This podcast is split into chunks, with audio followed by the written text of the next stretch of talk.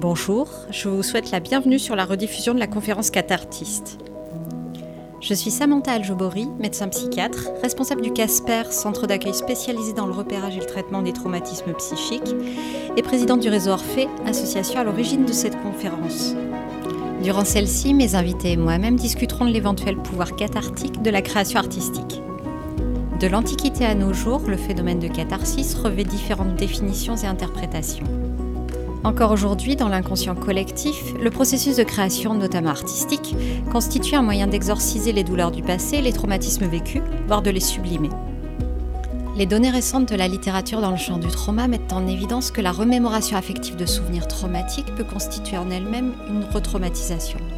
Nous accueillons à cet effet Douskawa, artiste-rappeur, Dorian Astor, philosophe et écrivain, Samuel Lemitre, docteur en psychologie, praticien ICV et président du centre EDO, ainsi que Erwan Dieu, criminologue et directeur de l'ARCA.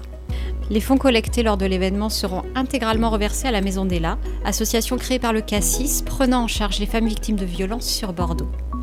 Je vous souhaite un excellent moment en notre compagnie.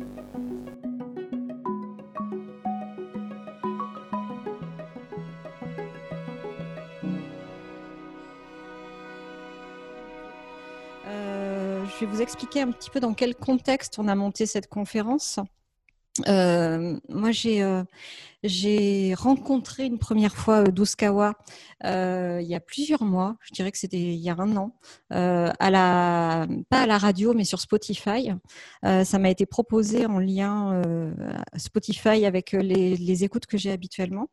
Et j'ai découvert, j'ai pris une grande claque dans la figure. Euh, j'ai découvert les textes, la musique, euh, et je suis tombée sous le charme. Euh, et là, je me suis dit, mais vraiment, il faut qu'on fasse quelque chose avec avec ce gars. Et puis, c'est resté en suspens. Et par la suite, ben, je cherchais un moyen de le contacter. j'ai réussi à rentrer en contact via via les réseaux sociaux, à proposer hmm, via le dark web. C'est ça. Euh, et, donc à proposer la conférence en me disant bah, il va me jeter, il va pas trouver ça intéressant. Euh, euh, d'autant plus que j'avais vu une conférence que tu avais faite à Normal Sup, je crois. Oui, c'est ça, oui. et, donc, lors de cette conférence, Franck disait que euh, en fait, quand il écrivait ses textes, euh, c'était extrêmement douloureux pour lui, euh, même si le fait de que ses auditeurs l'écoutent, pour eux, c'était vraiment un soulagement, ils se retrouvaient, etc. Mais en tout cas, pour lui, c'était une douleur et ça pouvait être compliqué, bien que le besoin d'écrire se, fasse sentir, et soit, si j'ai bien compris, un impondérable de toute façon. Tu n'as pas, pas vraiment le choix là-dessus. Ben, je crois qu'on a toujours le choix mais c'était la chose la plus naturelle vers laquelle je pouvais aller. Encore une fois, c'était parler normalement aux gens parce que le quotidien peut être psychologiquement lourd et difficile à supporter de toute manière. Et faire ça, c'était pas quelque chose. En plus, c'était pas tellement aller plus loin, c'était une continuité en fait de l'état. Et en fait, le, le, fait de partager ça avec les gens, ça, ça m'a permis de voir que que c'était assez universel comme sentiment, globalement.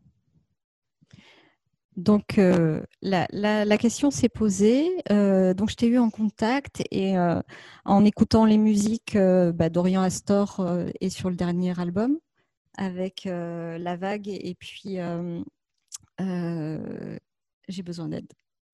La Vague et puis Si ce monde. Si ce monde. Si ce monde. Hein. C'est ça. Euh, et donc, euh, bah, tu t'as vu avec Dorian pour qu'il. Euh, alors, on a eu un petit différent hier soir sur, le, sur la temporalité de la manière dont, ça s'est passé. Alors, alors, pour être honnête, de la soirée d'hier, j'ai quelques bribes qui me restent dans l'esprit, donc je ne sais pas vraiment à quoi tu fais référence. Mais si tu veux, je peux, je peux relancer un petit peu.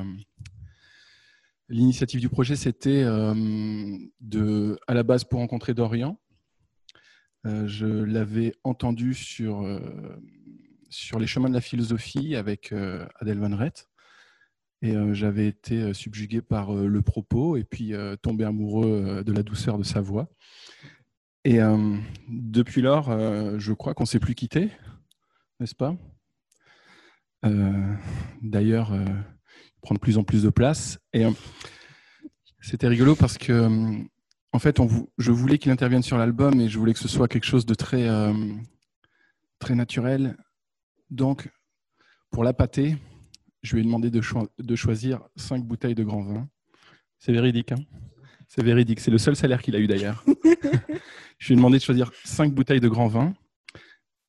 Et euh, on a laissé tourner un micro ouvert toute la soirée. Donc ça a duré bien quatre heures. C'était de plus en plus décousu. Et euh, donc euh, après, j'ai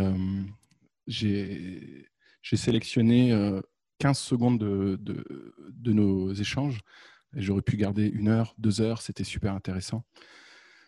Euh, j'ai essayé de sélectionner surtout les, moments où je suis pas trop nul, en fait, parce qu'il y, en avait beaucoup. Parce que quand tu es entouré, il y avait plein de gens qui étaient euh, super géniaux. Il y avait euh, Nano et Dorian qui arrivent bien à se renvoyer la balle. Avec, ils ont une culture énorme.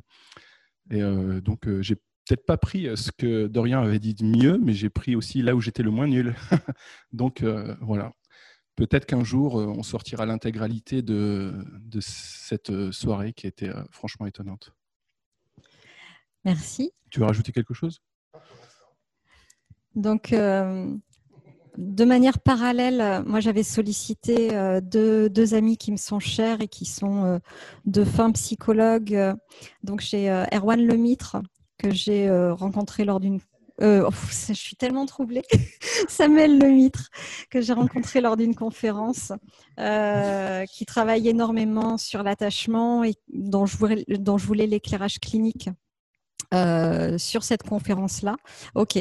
Donc Erwan Dieu, le docteur Erwan Dieu, qui est euh, psychologue, euh, enfin qui est docteur en psychologie, criminologue et directeur de l'ARCA, l'association de recherche en criminologie appliquée, qui travaille à la fois sur les, les auteurs et sur les victimes de traumas, de violences sexuelles, mais pas que, également de personnes radicalisées en voie de radicalisation. Euh, donc Dorian, euh, qui est euh, écrivain, philosophe et écrivain, spécialiste de Nietzsche, ça j'ai le droit de le dire?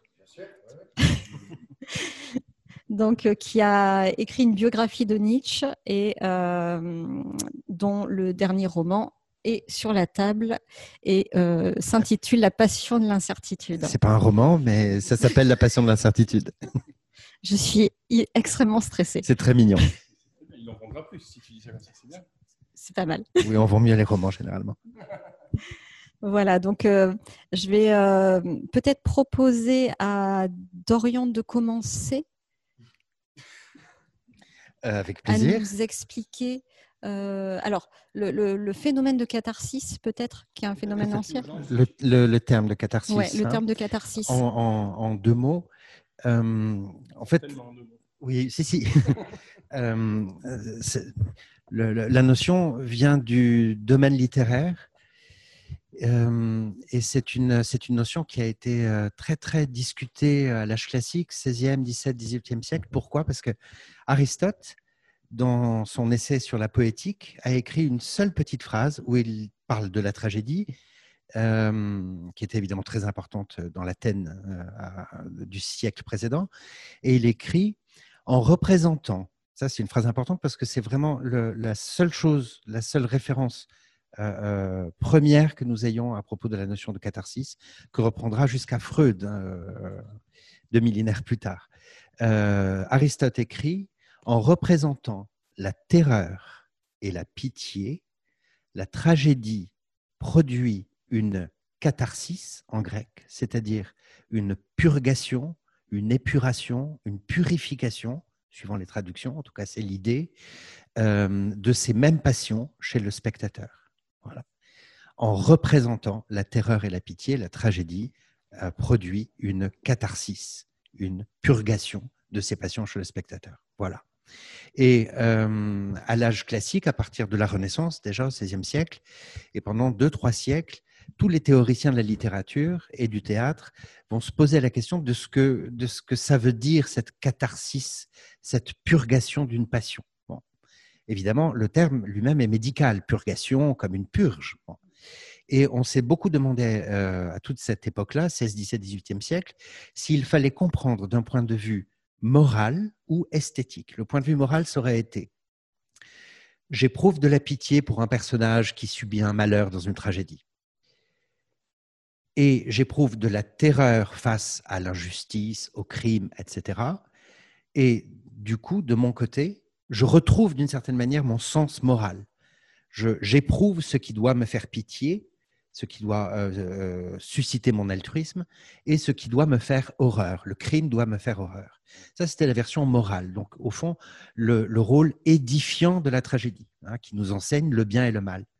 Et il y a eu tout un autre courant qui disait non, non, c'est un effet, non pas moral, mais esthétique, de voir représenter, hein, euh, imiter, représenter ces, ces affects, ces passions qui sont si violentes, la pitié et la terreur, on éprouve un plaisir, un plaisir esthétique qui adoucit ces passions.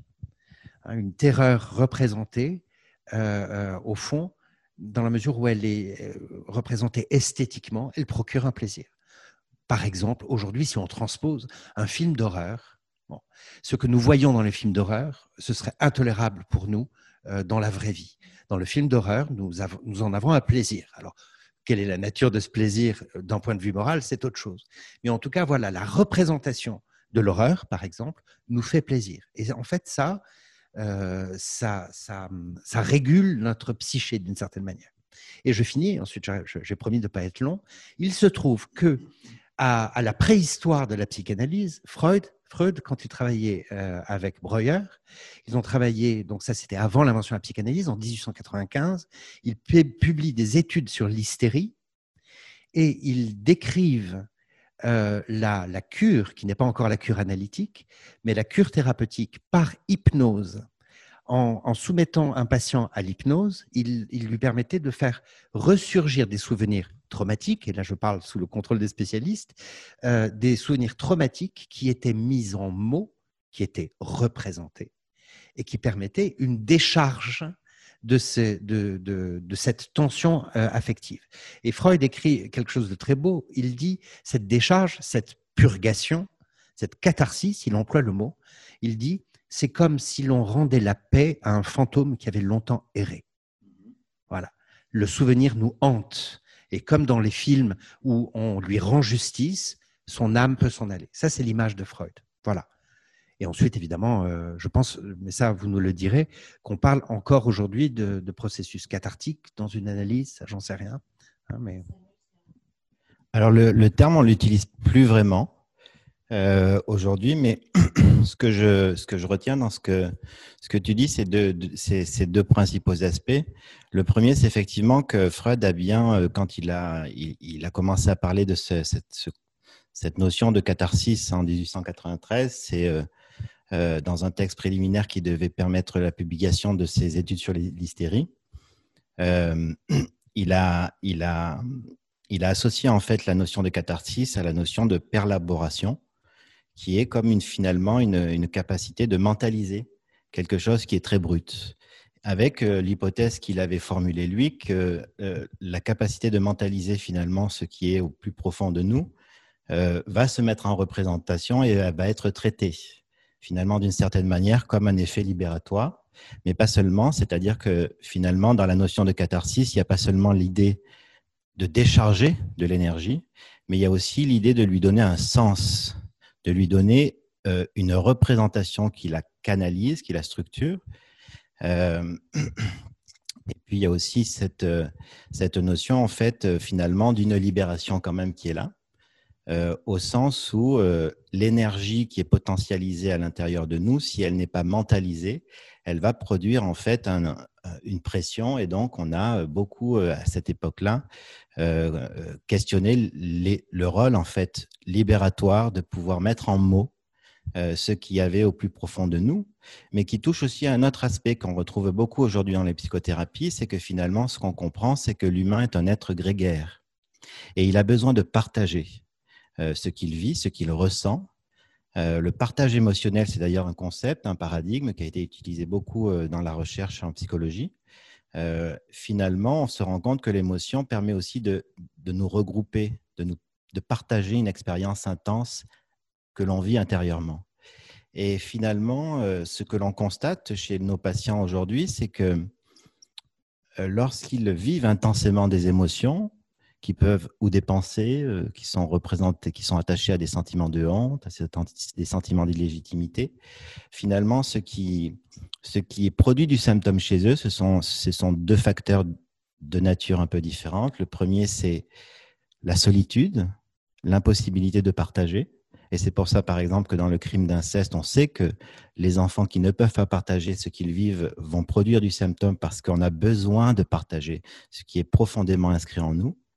Euh, en vue en fait aussi de se sentir appartenir à une communauté. Et ce que tu disais tout à l'heure, c'est que finalement, à travers le théâtre, quand euh, on scénarise euh, le pire, on se rend compte qu'on n'est pas les seuls à le vivre. Et ça, ça va venir socialiser les éléments les plus profonds et les plus bruts finalement de nous et ça, c'est un élément qui va être de nature à apaiser justement parce qu'on va se sentir appartenir à une communauté d'humains qui traversent les mêmes expériences implicites. Ça, c'est le premier point, c'est-à-dire ce besoin finalement de, de, partager. probablement dans ce que tu disais, euh, euh, Samantha, en te présentant, c'est que les personnes qui écoutent tes textes se retrouvent dedans. Et c'est pour ça que ça leur fait du bien. C'est parce qu'ils se reconnaissent dans quelque chose qu'ils vivent implicitement et qui peut-être très souvent, ils ne peuvent pas le partager parce qu'ils ont peut-être peur de le nommer, peut-être honte de l'assumer et peut-être peur aussi des retours qui vont leur être faits euh, lorsqu'ils vont s'exposer euh, dans cette intimité-là. Donc ça, c'est le premier point. Et le deuxième point, je me rends compte de, ce qui souvent euh, fait symptôme, c'est que finalement, les gens vivent à l'intérieur d'eux des, choses très intenses. Ils ne savent pas très bien s'ils peuvent l'assumer, le, partager. Souvent, ce qu'on constate, c'est que le cerveau s'arrange euh, pour faire en sorte que ce qui est le, ce qui n'est pas assumable, on le met de côté. Et ça va avoir comme effet de fragmenter un petit peu notre moi, euh, comme finalement si nous pouvions développer un moi assumé, un moi social qui se présente comme tel, mais aussi un autre moi qui se sent illégitime, qui peut se sentir honteux. Et en fait, ces, divisions du moi vont venir fragiliter la construction de notre personnalité et donc la sensation d'une unité, d'un équilibre de nous-mêmes. Donc en fait, on, on, pense probablement que ça contribue à cela, euh, cet effet. Euh, la sublimation, c'est la capacité de transformer en quelque chose de mentalisable, de pensable, de partageable et presque de beau, ce qui est le pire de notre expérience profonde. Donc ça, c'est vrai, effectivement, que c'est un élément qui est euh, euh, important. Néanmoins, pour, pour autant, quand euh, les patients déchargent des éléments, ou parfois lorsqu'ils nous disent des choses douloureuses ou inassumables, on se rend compte finalement que ce qui va venir leur permettre de mentaliser, c'est pas juste la décharge. Et on le, on le vit bien, nous, dans notre expérience quotidienne, c'est-à-dire que si euh, on, le voit par exemple chez les personnalités impulsives qui ont beaucoup de colère, qui passent leur temps à décharger leur colère à l'extérieur dans la réalité, ça ne les apaise pas pour autant. C'est-à-dire qu'en fait, ce qu'on se rend compte à travers la notion de catharsis, c'est que ce n'est pas libératoire si ce n'est pas bien reçu par l'environnement. Autrement dit, et c'est encore ça qui est un élément important, c'est que notre grégarité fait que ce qui est le plus difficile en nous doit être partagé pour que ça puisse être mentalisable et euh, transformable en représentation. Parce qu'effectivement, par exemple, on se rend compte, souvent les patients, ils vont dire dans leur famille ceci ou cela, et si jamais ce n'est pas bien accueilli, alors ça ne va pas avoir cet effet cathartique. Hein. ça va être pire, c'est-à-dire que ça va produire un effet beaucoup plus euh, douloureux pour eux parce que finalement, dans la notion de catharsis, il n'y a pas seulement l'idée de libérer l'énergie, mais aussi de la déposer chez quelqu'un qui peut l'accueillir. Moi, je voudrais juste rebondir euh, sur ce que tu as dit. Euh, et en fait, euh, je, suis entièrement d'accord. Je, pense que on, parlait de théâtre, de cinéma, de films d'horreur, éventuellement de, rap, de peu importe le média artistique. c'est quelque chose que j'avais peut-être déjà dit avant, mais c'est en fait j'ai l'impression que hum, les gens peuvent avoir cette décharge pulsionnelle euh, à moindre risque. C'est-à-dire que hum, l'artiste, l'auteur va prendre le risque, va, va vraiment se, mettre à nu et va même plus qu'à nu, écorcher vif il s'expose et ça, permet à, la personne qui est, je sais pas, en voiture dans les bouchons en train d'écouter la musique, d'écouter euh, Nick la police par exemple, je sais pas, et euh, de se décharger euh, dans l'impulsivité sans pour autant lui s'engager sur le front, sur la barricade, mais il ressentira cette émotion. Ça permet aussi de, sortir de cette vie, comme on disait tout à l'heure en introduction, là où, ce que tu as souligné tout à l'heure dans cette vie où en fait où on, joue tous plus ou moins un rôle. Le, système, l'État, la société euh, a créé des nous qui, sont façonnés, qui ne sont pas forcément nous, ce à quoi on aspire à être. Et j'ai l'impression que la, catharsis des autres permet aux gens de se représenter ça, de se libérer un peu plus, d'aller un peu plus vers le eux-mêmes toutes ces choses euh, qui sont oubliées, euh, comme disait Frédéric Dard, euh, la politesse consiste à, faire oublier que nous sommes des êtres organiques. c'est un peu ça, c'est un petit peu montrer nos faiblesses, les rendre belles, esthétiques, comme tu disais, mon cher. Et j'ai l'impression que l'œuvre est un peu ça. Tout, peut être cathartique, je crois. il suffit juste que n'importe quelle œuvre, même si, même si l'artiste, l'auteur, ne l'a pas défini comme cathartique, euh, ça peut être une catharsis pour une personne qui écoute, qui a un autre, euh, une autre histoire de vie. Et à travers euh, l'histoire que la personne a traversée, ça peut devenir cathartique. Je crois que c'est un peu ça. Peut-être aussi que on, alimente ça. C'est-à-dire qu'il y a des gens qui vont regarder que des films d'horreur, il, y, a des gens qui vont écouter beaucoup des choses un petit peu mélanco, dark, parce qu'en fait, il y a quasiment plus que ça qui leur parle esthétiquement, musicalement etc. Quoi. Euh, voilà, je voulais juste euh, rajouter ça. Enfin, continuer là-dessus.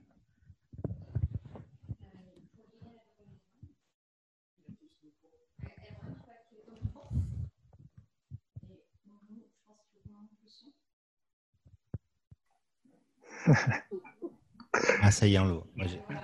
je vois que je suis invité à communiquer. C'est bon, vous m'entendez bien?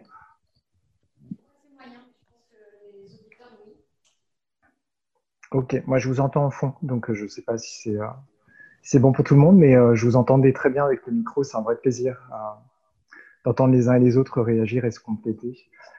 je ne connaissais pas les, les, différentes fonctions qui ont été évoquées par Dorian, ni, ni forcément toutes, toutes, les origines comme ça. Donc, bon, Aristote avait parlé beaucoup de choses. Peut-être qu'il faut que tu, baisses le volume chez toi. Vas-y, baisse pour moi.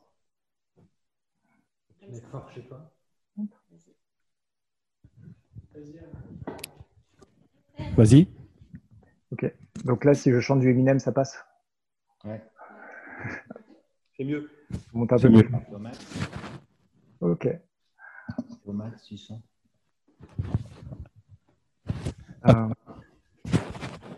Oui, bon, bah, si c'est bon, du coup.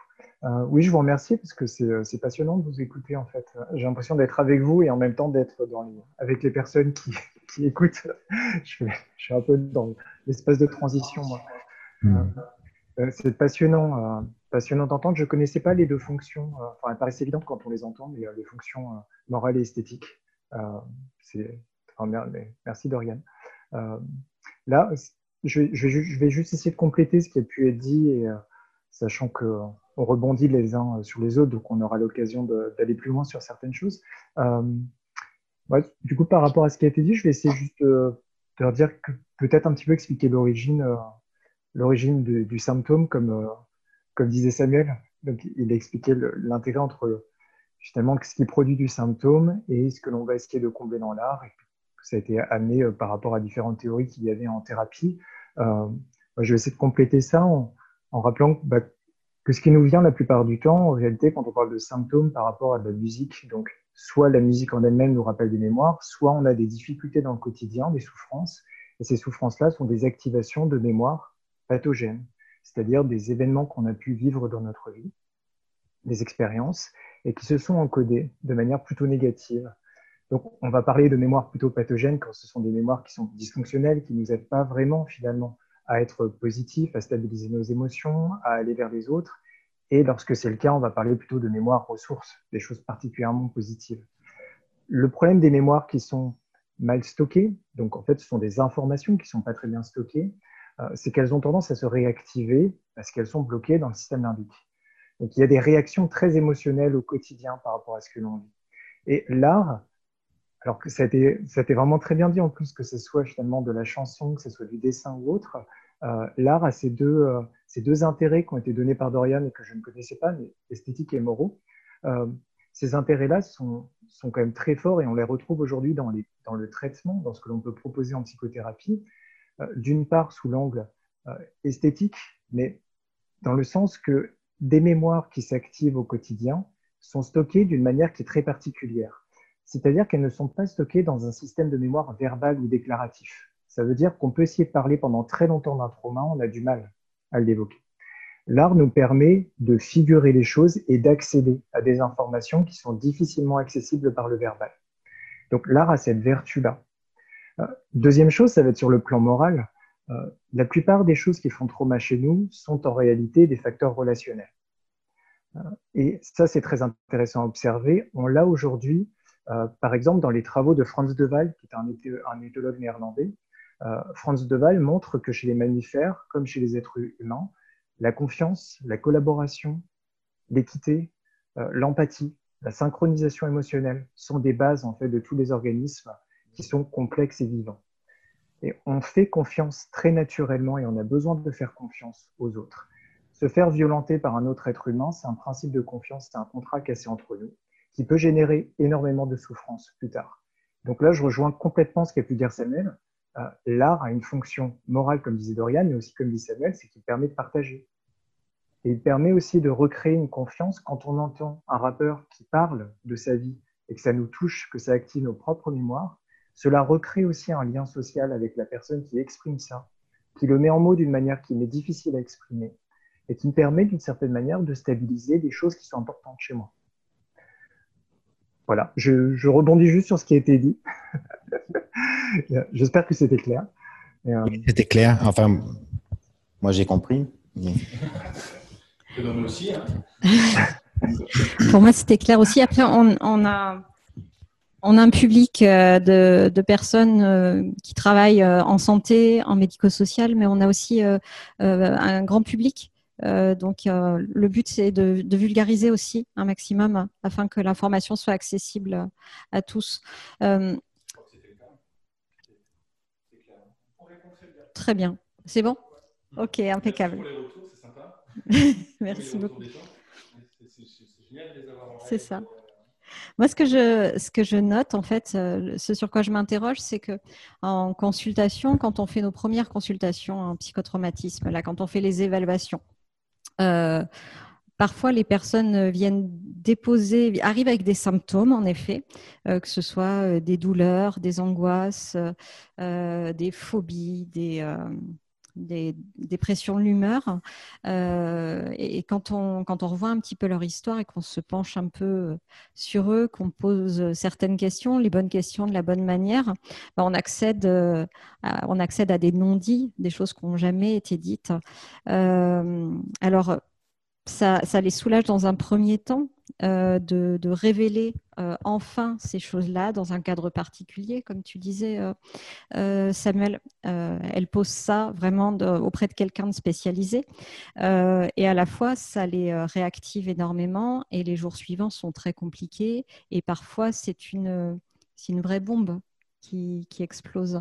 Et c'est là-dessus que j'aimerais bien qu'on discute ensemble.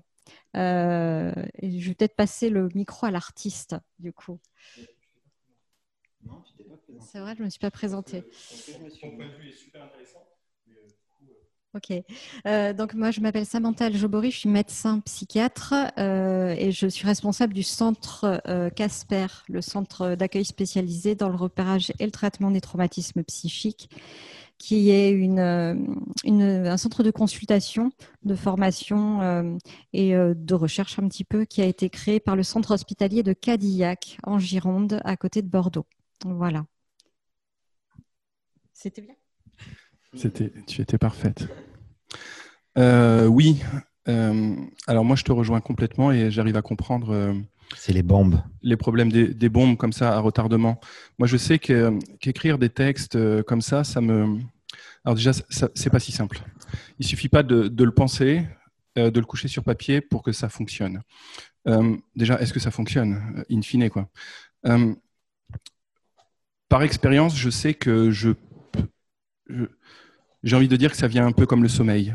C'est-à-dire que tu, vas commencer à, à, travailler sur un texte. Enfin, je parle de mon expérience. Tu vas commencer à travailler sur un texte et ça marche pas. T'es pas dedans. T'es dérangé. Euh, euh, t'es ailleurs. T'arrives pas à t'endormir en fait.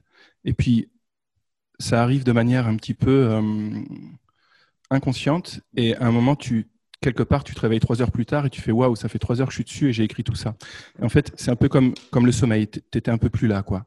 Tu étais ailleurs et, pourtant tu, tu, as travaillé. Il y, a, quelque chose qui reste. Et ça, c'est très intéressant.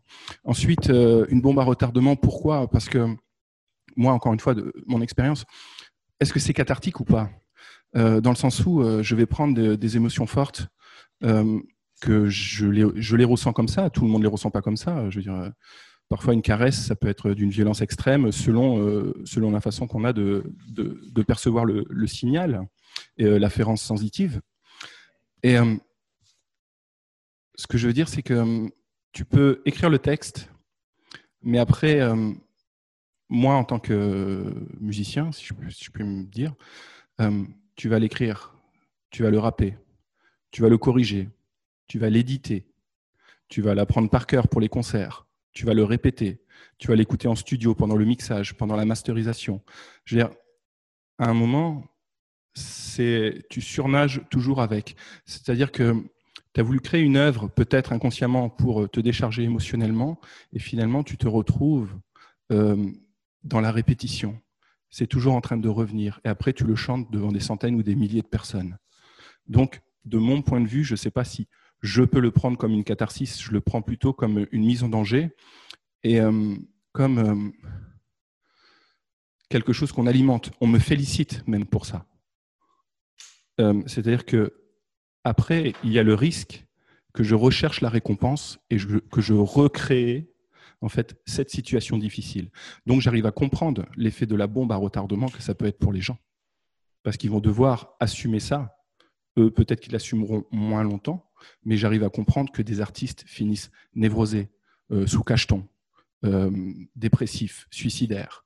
J'arrive tout à fait à le comprendre. En plus, si tu rajoutes à ça le train de vie qu'on peut avoir, alors en dehors de l'état sanitaire actuel, euh, la vie d'artiste dans ces conditions, ça rajoute encore de la fragilité psychologique. Donc voilà, je vais juste rebondir là-dessus. Juste encore un dernier point. On a cette œuvre, on la donne, on la sort, c'est une ptisie, on la, crache quasiment. mais on s'aperçoit après que c'est juste une pièce d'un puzzle. Et puis, je crois que moi, des années après, je, peux me retourner et, et, voir tout ce que j'ai pu faire. Et je me rends compte que c'est quand même mes bébés. Et euh, c'est moi. Et euh, quand je me retourne, je me vois dans un miroir. Euh, est-ce que je l'ai expurgé? Je n'en suis pas persuadé. Et on continue à avancer parce que le, chemin derrière nous, il a disparu. Alors on continue à avancer dans cette direction et on continue à faire ça. Donc oui, j'arrive à comprendre la notion de mise en danger et de bombe que ça, peut représenter pour des patients. Voilà. moi, je, crois que je pourrais rebondir sur, sur ce que tu disais par rapport au fait que le chemin derrière, soi s'efface et on avance. Et je crois que c'est justement ça qui, va, qui, peut être euh, de nature à créer des bombes. En tout cas, ce que nous voyons, nous, dans la thérapie, c'est que, et c'est ce qu'on constate euh, à partir de, des travaux sur les neurosciences affectives qui montrent comment le cerveau se comporte en situation de, de stress ou de terreur, euh, c'est que finalement, en fait, le système de mémoire est affecté par la peur. La peur va neutraliser l'hippocampe cérébral, qui est une structure qui est spécialisée pour l'encodage et la récupération des données autobiographiques, ce qui fait que quand on vit quelque chose, s'il n'est pas inscrit dans notre système de vie comme une mémoire historique de notre histoire, eh bien, il reste encapsulé à l'état brut comme une petite bombe émotionnelle. Et c'est justement nous ce que nous faisons dans la thérapie, c'est que nous, nous, balayons toute l'histoire de vie euh, pour permettre en fait que les éléments qui n'ont pas été récupérés soient réinscrits, non pas euh, à l'état brut d'une émotion, mais on, va essayer de faire ce travail de, d'aider les patients à se représenter l'état dans lequel ils étaient à ce moment-là, de façon à pouvoir justement euh, essayer de réduire la charge, désamorcer la charge de l'émotion. Finalement, ce que on se rend compte, c'est que les patients, quand ils arrivent en état traumatique, euh, ils racontent leur déboire ou leur choc ou leur euh, blessure relationnelle, parce que comme le disait Erwan, c'est quand même essentiellement les, blessures relationnelles qui traumatisent. Euh, même si on peut être traumatisé d'un accident de voiture, on sait aujourd'hui par les recherches scientifiques que ce qui traumatise plus, c'est les actes de malveillance humaine. Parce qu'effectivement, il y a un, une blessure du pacte social et une blessure du pacte grégaire d'être ensemble, qui va créer une insécurité d'être avec les autres et qui va isoler les gens. Euh, ce que ce qu'on voit, c'est que les patients, quand ils arrivent, ils peuvent arriver dans des états différents. Euh, moi, je constate en fait que lorsque le patient a vécu des stress cérébraux importants au cours de son développement, lorsqu'il a eu beaucoup de stress euh, traumatique, euh, il va arriver avec justement une absence totale de créativité, de mentalisation, de capacité de parole. Souvent, ils arrivent un peu appauvris par leur histoire de vie, et puis quand on leur demande qui ils sont, quelle est leur personnalité, qu'ils nous racontent leur histoire, ils ont énormément de mal à se raconter, comme si finalement, ils sont dans un, un no man's land temporel, mais ils n'ont pas, ils sont pas inscrits dans une histoire. Et puis, on a aussi des patients qui sont traumatisés, mais qui ont plus de ressources. Et eux, ils vont avoir tendance à ruminer ou avoir des idées fixes et de tourner en boucle sur les mêmes thèmes, les mêmes thèmes, les mêmes thèmes. Et finalement, cette boucle circulaire finit par créer un phénomène de confusion et de désespérance qui potentialise en fait leur état traumatique. Finalement, on se rend compte que euh, penser un problème ne suffit pas pour que le, problème soit délivré, en quelque sorte, de sa charge, il faut qu'il puisse vraiment être inscrit dans une relation. Autrement dit, en fait, penser tout seul dans son coin son problème ne règle pas le problème.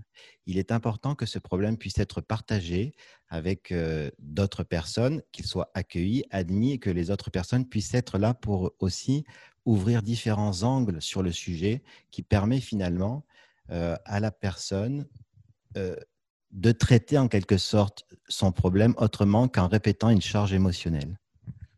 D'accord. Alors bon, c'est une discussion. Alors euh, je, je, vais te poser une question. Est-ce que tu penses que moi, dans mon cas, le fait de ne pas avoir d'interface humain quand je travaille, euh, ni de retour euh, immédiat, tu penses que c'est un partage, le fait de faire ça avec un public? Ah oui. Oui, ça c'est sûr que là, tu partages émotionnellement euh, quelque chose, en fait, tu restes pas seul avec ça. Donc ça, c'est ce qui permet à l'artiste aussi de se tenir. Et on sait aujourd'hui que beaucoup d'artistes ne peuvent pas renoncer à leur carrière parce qu'elle est vitale pour eux, parce que c'est le lien au social qui leur permet de rester vivant. Finalement, l'acte de créer dans son coin euh, n'est pas libératoire. Il faut que l'acte artistique puisse être partagé pour qu'il puisse prendre une dimension sociale. J'ai toujours eu le sentiment que que si je partageais pas les œuvres, j'étais un, peintre fou dans ma chambre. Et on me disait, mais euh, à quoi ça sert d'essayer de faire plaisir euh, Ce que tu as fait, euh, c'est joli, c'est pas grave si c'est pas partagé.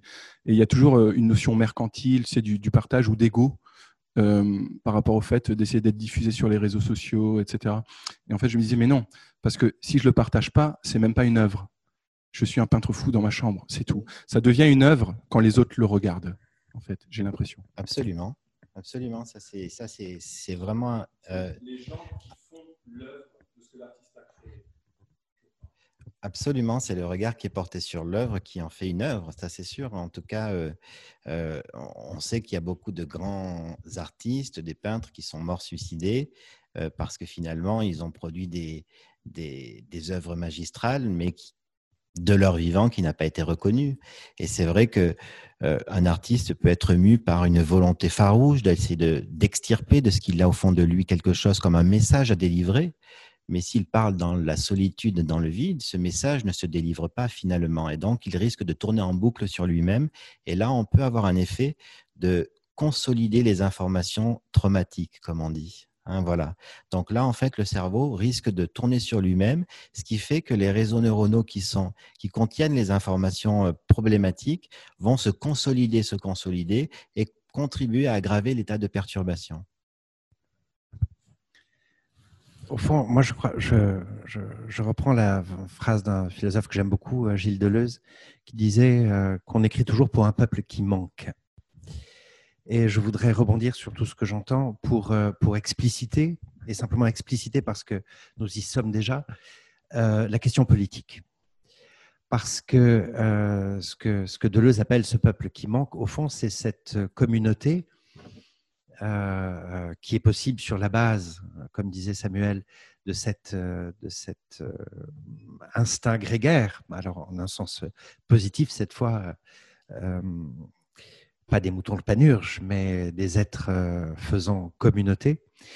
Et que, au fond, si on revient, si on revient à ce que nous disions au tout début, euh, la catharsis concernait le théâtre. Et on sait combien la tragédie grecque était un événement politique pour euh, l'Athènes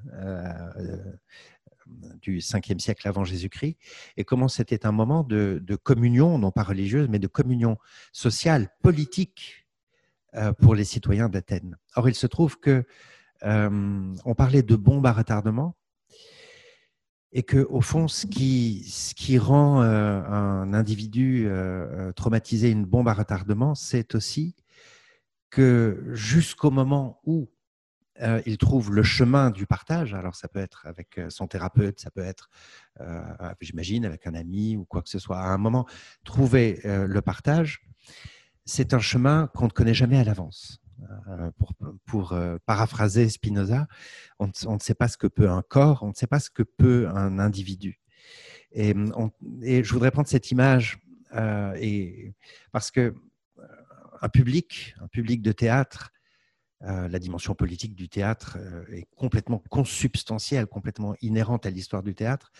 Et, alors le, rap aussi, on voit bien euh, la question de la musique classique, par exemple, hein, la dimension politique dans le concert de symphonie de Beethoven. Moi, je l'entends, j'en suis persuadé, mais euh, c'est quelque chose de très enveloppé. On sait, on sait la, forte charge politique du rap et de son histoire. Donc ça, c'est ce qui, au fond, se passe euh, dans un partage non pas euh, d'individu à individu ou d'individu à famille, d'individu à entourage, mais un partage immédiat, non verbalisé, dans le public. Qu'est-ce que ça veut dire chanter ensemble? Qu'est-ce que ça veut dire applaudir ensemble? Qu'est-ce que ça veut dire danser ensemble? Se retrouver ensemble dans une salle. Là où ça devient vertigineux et à la fois passionnant, c'est qu'un public, comme euh, un groupe de manifestants qui rentrent chez lui, un public s'atomise à nouveau, on rentre chez soi. Avec quoi on rentre? Hein, On rentre avec l'expérience de, l'œuvre elle-même, de l'interprète, de la performance, et on rentre, et ça sont des choses qu'on formule très rarement, on rentre avec une expérience d'une heure, deux heures, trois heures, cinq heures si c'est un opéra de Wagner, euh, euh, on rentre avec une expérience collective qui, elle, n'est pas, euh, pas formalisée ou mentalisée et que cette chose-là, elle travaille et qu'elle, elle, je pense qu'elle euh, elle diffuse une dimension politique qui, me semble-t-il, euh, n'a pas, n'a pas été travaillée ou réfléchie euh, ni par la psychiatrie ni par la philosophie de, manière suffisante. Moi, je ne l'ai pas fait, donc je lance ça sur la table entre nous. je pense que cette dimension fondamentalement politique. Aristote, encore lui, disait que nous étions des animaux politiques. Mais il faut le prendre au sens strict. C'est-à-dire que nous sommes physiologiquement politiques, c'est-à-dire non seulement sociaux, mais nous sommes pris dans l'affirmation de valeurs collectives. Et on revient, euh, Erwan le soulignait, on revient à la dimension morale. Au fond, la morale, c'est quoi? C'est le partage d'un certain nombre de préférences fondamentales. Ce qu'on appelle une valeur, c'est quelque chose qui nous semble fondamentalement préférable, mais pas à toi, à moi, à toi. Il n'y a pas de morale personnelle, ça n'a pas de sens. La morale est un événement politique et collectif.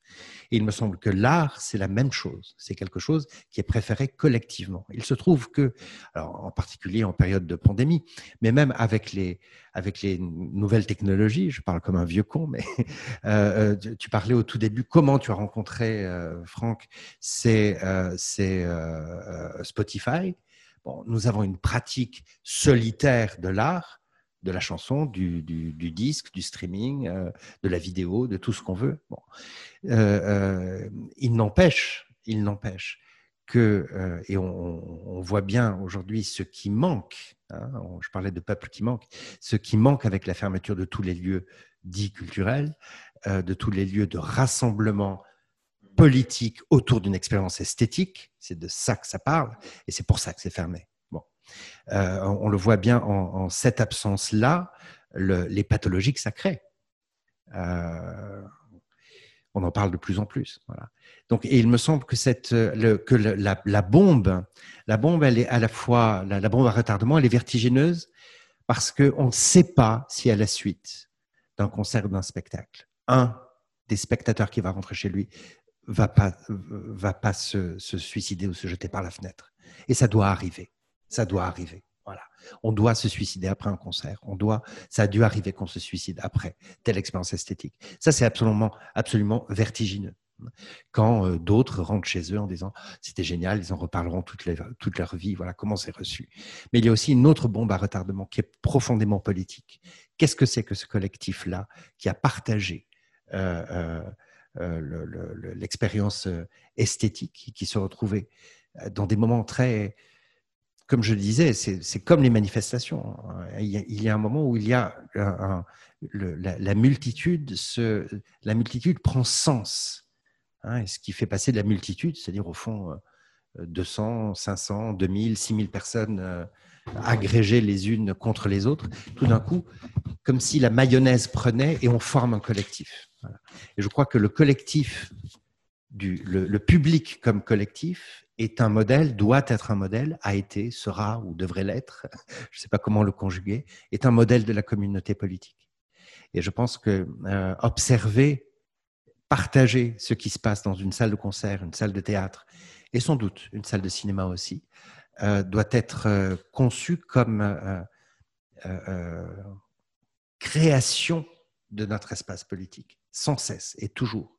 Et la responsabilité de l'artiste, comme on dit, elle est là aussi. C'est-à-dire que le, il y a un moment sans doute très vertigineux où ce sentiment très, euh, euh, en philosophie on dit solipsiste, c'est-à-dire qu'il n'y a rien en dehors de moi, hein, une espèce d'idéalisme absolu où on imagine qu'en fait le monde entier est ma représentation. Je sais que c'est une phrase que tu m'as envoyée, que, que, certains philosophes ont employée euh, eux-mêmes, mais cette idée que tout d'un coup il y a une, une, une métamorphose une, euh, euh, une, oui, une transformation entre cette solitude du peintre fou chez lui, évidemment le partage, il faut que ce soit écouté, reconnu, euh, lu, on pourrait parler des écrivains, c'est autre chose. Le, décalage de l'édition, bon avec les disques c'est un peu pareil. Mais en tout cas, il y a l'arrivée, le partage, le don, si on peut dire, mais ça va beaucoup plus loin, c'est-à-dire euh, quelle communauté politique forme et reforme et retente de former à chaque fois un artiste qui se présente devant 1000, 2000, 5000, 20 000 personnes. Ça, c'est une vraie question à laquelle je n'ai pas de réponse, mais je la pose sur la table. En fait, euh, tu, tu veux dire que l'expérience collective permet un peu plus de créer l'identité de l'individu? Euh, je, là, je ne parle pas d'identité de l'individu. Là, je parle d'identité, enfin, d'identité collective. Pardon, c'est un vocabulaire que je n'utiliserai pas. De communauté politique. Mmh Et euh, ça n'est pas euh, quand, quand je parle, quand je dis que chaque spectateur va rentrer chez lui solitaire, entraînant la patte et peut-être qu'il va se jeter par la fenêtre. ça, c'est une bombe à retardement sur laquelle on a on n'a pas de prise. En revanche, le, ce qui c'est le moment politique, qui lui est un moment collectif, qui est un moment collectif. D'accord. Erwan, tu. Euh, Ouais. Erwan, tu, tu pourrais rebondir un peu là-dessus en tant que en tant que psychothérapeute, psychologue, mais également en tant qu'artiste, euh, parce que je connais un petit peu ce que tu fais. Euh, pour le coup, ça n'est pas toujours partagé et j'aimerais avoir ton double point de vue. Ah, c'est gentil. Là, euh, je te piège. Hein. Oui, J'aborde une partie très intime. D'accord. J'ai essayé de chanter à la fête de la musique hein, quand j'avais 16 ans avec des amis. Il n'y avait jamais 4000 personnes pour nous. Hein. Il y avait 4000 personnes dans toute la ville. Mais elle passait, elle passait vite. rebondir sur la bombe à retardement, c'est pas évident. Euh, non, le, je, sais pas, je vais essayer d'être. Je pense que ça, ce qui est dit depuis tout à l'heure, ça pose la question de ce qu'on attend, euh, ce attend d'une chanson aussi et de, l'art. Euh, est-ce qu'on l'attend comme un accès, par exemple, un accès à des souvenirs, à une mémoire, des, mémoires potentiellement perdues, parfois difficilement accessibles, ou accès à une subjectivité ou est-ce qu'on attend de l'art, de la musique, euh, de la peinture qu'elle soigne?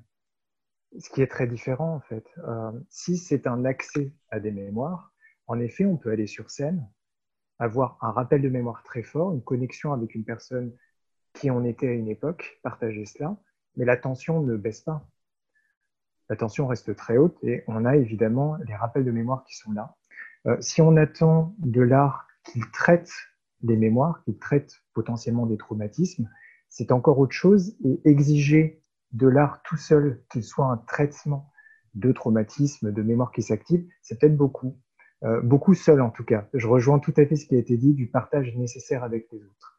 Euh, après, pour compléter, parce que Dorian, Dorian et Samuel ont rebondi par rapport à Franck sur la question du partage et de l'importance des gens qui sont autour. Du coup, je vais donner un complément plutôt sous un format très individuel euh, parce que Sam, tu sais que j'aime bien la question du temps. Euh, et vu que l'identité, ça a été un petit peu abordé, mais plus sous un angle des valeurs collectives, je vais l'aborder sous un angle plus individuel. Euh, il me semble que ce qui était abordé depuis tout à l'heure pose la question de qui on était, qui on est et qui on veut être, de l'évolution de notre identité dans le temps. Et quand on chante, quand on écrit, j'ai bien, bien été écouter les chansons de Franck, enfin, elles évoquent énormément en fait son identité, son parcours, ce qui se passe dans sa vie. Euh, ça, c'est au-delà même des mémoires qui se cumulent et qui parlent de nous.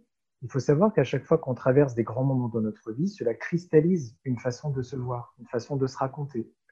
Quand on écrit une chanson, on se rappelle évidemment qui on était à une époque, mais on se rappelle quelque chose de bien plus essentiel pour notre cerveau qui s'active grâce à ce qu'on appelle les mémoires prospectives, c'est-à-dire on se rappelle de ce qu'on voulait être. On se rappelle et c'est le terme, on se souvient d'un futur que l'on aurait voulu. Donc même si je suis, par exemple, on est tous ensemble là aujourd'hui en 2021, euh, on peut écouter une chanson d'Eminem d'il y a 20 ans, ça nous fera tous vibrer, hein. c'est évident. Euh, mais quand on va écouter cette chanson, ça va nous rappeler aussi ce qui se passait à cette époque, donc qui on était il y a 20 ans, mais ça va aussi potentiellement nous rappeler ce que l'on avait projeté pour notre avenir qu'est-ce qu'on aurait souhaité comme vie d'adulte?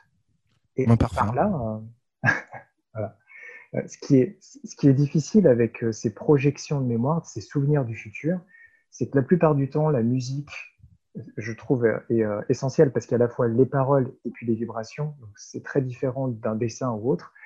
Mais la musique nous ramène à la constatation, peut-être parfois, d'être dans le présent, d'être aujourd'hui, un endroit où j'aurais pas voulu être je n'avais pas prévu d'être dans cette vie-là. Il y a dix ans, il y a cinq ans, j'aurais voulu être quelqu'un d'autre. Et il a pu se passer des choses dans ma vie qui m'ont brisé la trajectoire possible et je le constate très fortement qu'il y a un écart entre la trajectoire que je souhaitais et ce que je suis devenu. Parfois, la musique me renvoie aussi à ça. Mais je dis peut-être des grosses bêtises. Je ne sais pas si Franck le dit comme ça. Oui, je suis, assez d'accord avec toi. Euh, comme tu disais en introduction, il faut savoir pourquoi on écoute une musique. Euh, est-ce qu'on en cherche, euh, est-ce qu'on y cherche vraiment quelque chose ou est-ce que c'est juste pour se détendre Est-ce qu'on cherche des émotions fortes? Déjà, c'est la première question qu'il faut se poser. S'il faut se poser une question en écoutant de la musique, on n'est pas obligé de se poser des questions, on peut simplement ressentir. C'est ça qui est pratique. Après, euh, je suis d'accord avec toi de, voir ça un peu comme des, madeleines de Proust, finalement. Euh, comme euh, je disais tout à l'heure, comme un parfum. les parfums nous, nous rappellent, je sais pas, une, fille de qui on était amoureux quand on était plus jeune. ça peut nous rappeler, euh, je sais pas, parfum de notre maman ou de notre papa quand il partait au boulot le matin, comme une autre Cologne, etc. Et finalement, les, musiques qu'on a écoutées il y a, il y a 10, 15, 20 ans nous replacent dans le mois d'avant. Et parfois, ça peut être désagréable. Moi, je sais que j'ai réécouté des, des, vieux albums que j'adorais, mais en réécoutant, j'ai trouvé ça idiot. mais tu sais, tu, tu parles de, temporalité. Moi, je sais que avec beaucoup de gens, j'ai pu échanger là-dessus et on a toujours un peu l'impression que le, mois d'avant était plus idiot que le mois d'aujourd'hui. On a toujours l'impression que aujourd'hui, je suis, je suis moi, je suis devenu. Et quand on, on, pense à qui on était avant, on dit toujours ah là là, cet idiot, cet imbécile. Et en fait, on a tendance à oublier que le mois d'aujourd'hui qui est en train de dire ça est l'idiot de dans cinq ans. Et euh, je le vois un peu comme ça, ouais.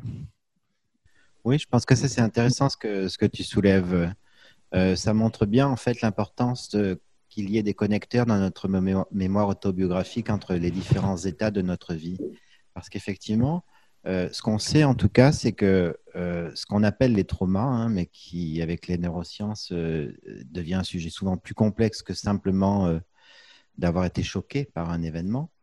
Euh, un, trauma, ça va, ça, ça va frayer par, les, par un, des un des canaux sensoriels. Puisque finalement, ce qui fait trauma, c'est ce, qui, ce à quoi nous sommes exposés et que notre cerveau n'arrive pas à absorber en termes d'énergie et en termes euh, de résistance euh, aux effets. Donc finalement, on peut avoir été choqué ou sidéré de voir quelque chose d'entendre quelque chose, de ressentir une atteinte sur notre corps, et on se rend compte que c'est la physiologie qui est toujours la première convoquée dans la mémoire traumatique. Et finalement, ce qu'on voit bien avec euh, euh, la musique, c'est qu'elle va réveiller notre corps sensoriel. Et moi, je sais que j'ai des patients qui ne supportent pas, en fait, de rentrer dans, le monde musical, probablement parce qu'en fait, euh, la musique réveille une, pensée sensorielle, une pensée émotionnelle qui est profonde et qui peut finalement, par le jeu des réseaux neuronaux, ramener ce qu'il écoute à une période de sa vie où il déteste ce moi-là. Et notre travail à nous, en tant que psychothérapeute, c'est de développer chez le patient une capacité d'abord à reconnecter tous ces états du moi, mais aussi à développer une bienveillance à l'égard de l'ensemble de tous ces mois. Parce qu'on se rend compte finalement que notre euh, mémoire enregistre la détestation d'un mois passé. Et cette détestation reste tant qu'on ne la nettoie pas en quelque sorte. Donc en fait, euh, l'art peut réveiller les traumas si les traumas euh, sont en quelque sorte mobilisé par l'énergie émotionnelle et sensorielle qui est véhiculée par euh, la musique, par exemple. Euh, ça, ça me paraît être un, point important. Alors, c'est, euh, je, suis d'accord avec toi. Et moi, de, mon expérience, j'ai un truc assez rigolo, si je puis dire. C'est que je peux écouter des musiques tristes, mélancoliques, des accords mineurs, et y prendre du plaisir, euh, vouloir rapper sur les, les qu'on m'envoie, etc. Euh, par contre, j'aime pas les films tristes. C'est assez rigolo. Je supporte pas ça. C'est trop fort pour moi. Euh, c'est pareil. quand j'étais plus jeune, je lisais Schopenhauer. On en parlait ce matin avec Dorian. Je peux lire. Je lisais Schopenhauer, Émile Cioran, Claude Olivenstein. Maintenant, je peux plus les lire parce que c'est trop dark. C'est c'est du pessimisme. Et j'ai pas besoin de ça parce que ça, j'ai l'impression que ça va, je gère ça. Et en fait, c'est plus les petits arcs-en-ciel qui, vont venir dessus que je cherche maintenant au quotidien. Moi, ma mission, ma mission du quotidien, c'est trouver les arcs-en-ciel. On, en parlait avec Sam, c'est notre éternel euh, échange, c'est euh, de savoir euh, comment on va trouver nos arcs-en-ciel aujourd'hui.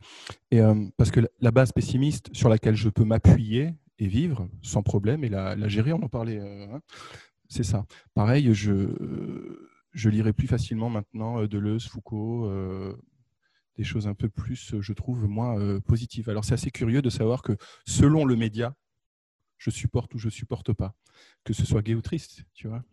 Mais c'est assez rigolo parce qu'en fait, ça voudrait dire que c'est pas vraiment l'émotion que ça envoie, c'est le type de média que je supporte ou pas, indépendamment de l'émotion. C'est assez curieux.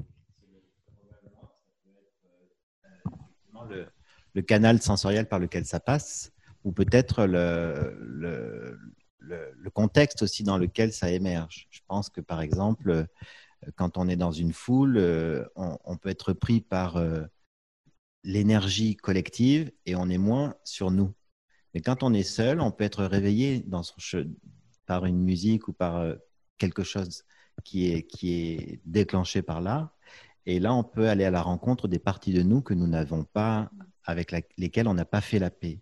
Et je crois que c'est ça, en fait, que euh, l'art peut être un vecteur de ces mécanismes-là. C'est-à-dire qu'il peut nous amener à rencontrer quelque chose d'explosif euh, que nous n'avions pas attendu finalement. C'est pour ça que, après, je, n'ai pas d'idée pourquoi le, film, toi, te touche plus que la musique, par exemple. Je sais pas. C'est peut-être. Euh, ouais, c'est un canal sensoriel, je pense. C'est difficile. Je sais pas si on pourra répondre à cette question. Euh, c'est difficile à dire, ouais. Mais c'est vrai que... Ça dépend du film. Hein. c'est un avis. Excuse-moi? Je pense que ça dépend du film. Il y a des films qui font pleurer de par la qualité mais ça n'a aucun rapport avec les propos. Oui. Euh,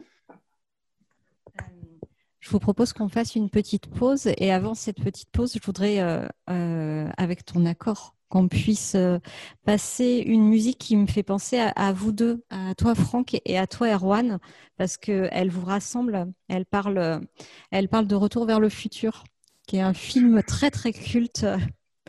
C'est Brûler des illusions où tu parles de la DeLorean euh, et euh, de, la musique, euh, voilà, la musique qui avait l'air seule et du coup tu te diriges vers la musique qui avait l'air seule et le reste ça aurait juste pas été toi. Et pour moi cette cette chanson, elle vous représente tous les deux et pour mes collègues qui sont connectés, qui ne connaissent pas forcément, qui ne te connaissent pas forcément, c'est ce ce que j'ai envie de partager. voilà, si Kylian peut nous la lancer. Et donc, on se fait une pause de. Ouais, on peut regarder les questions en attendant. Ok.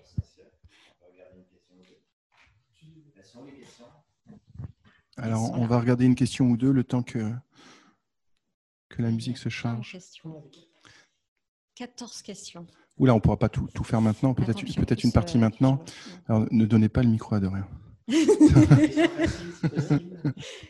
il y, a une conférence à titre. Il, y a une question pour toi, euh, pour Monsieur le Mitre. Attends, je vais les lunettes parce que j'ai vieilli.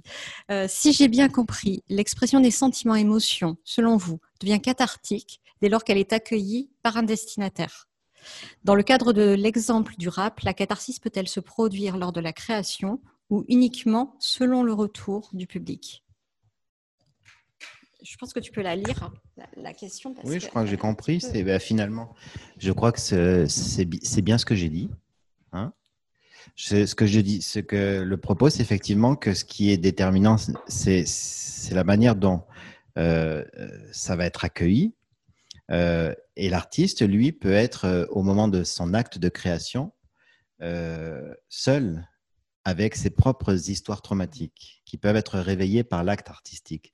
En fait, dans le, processus de l'acte artistique, il y a plusieurs étapes.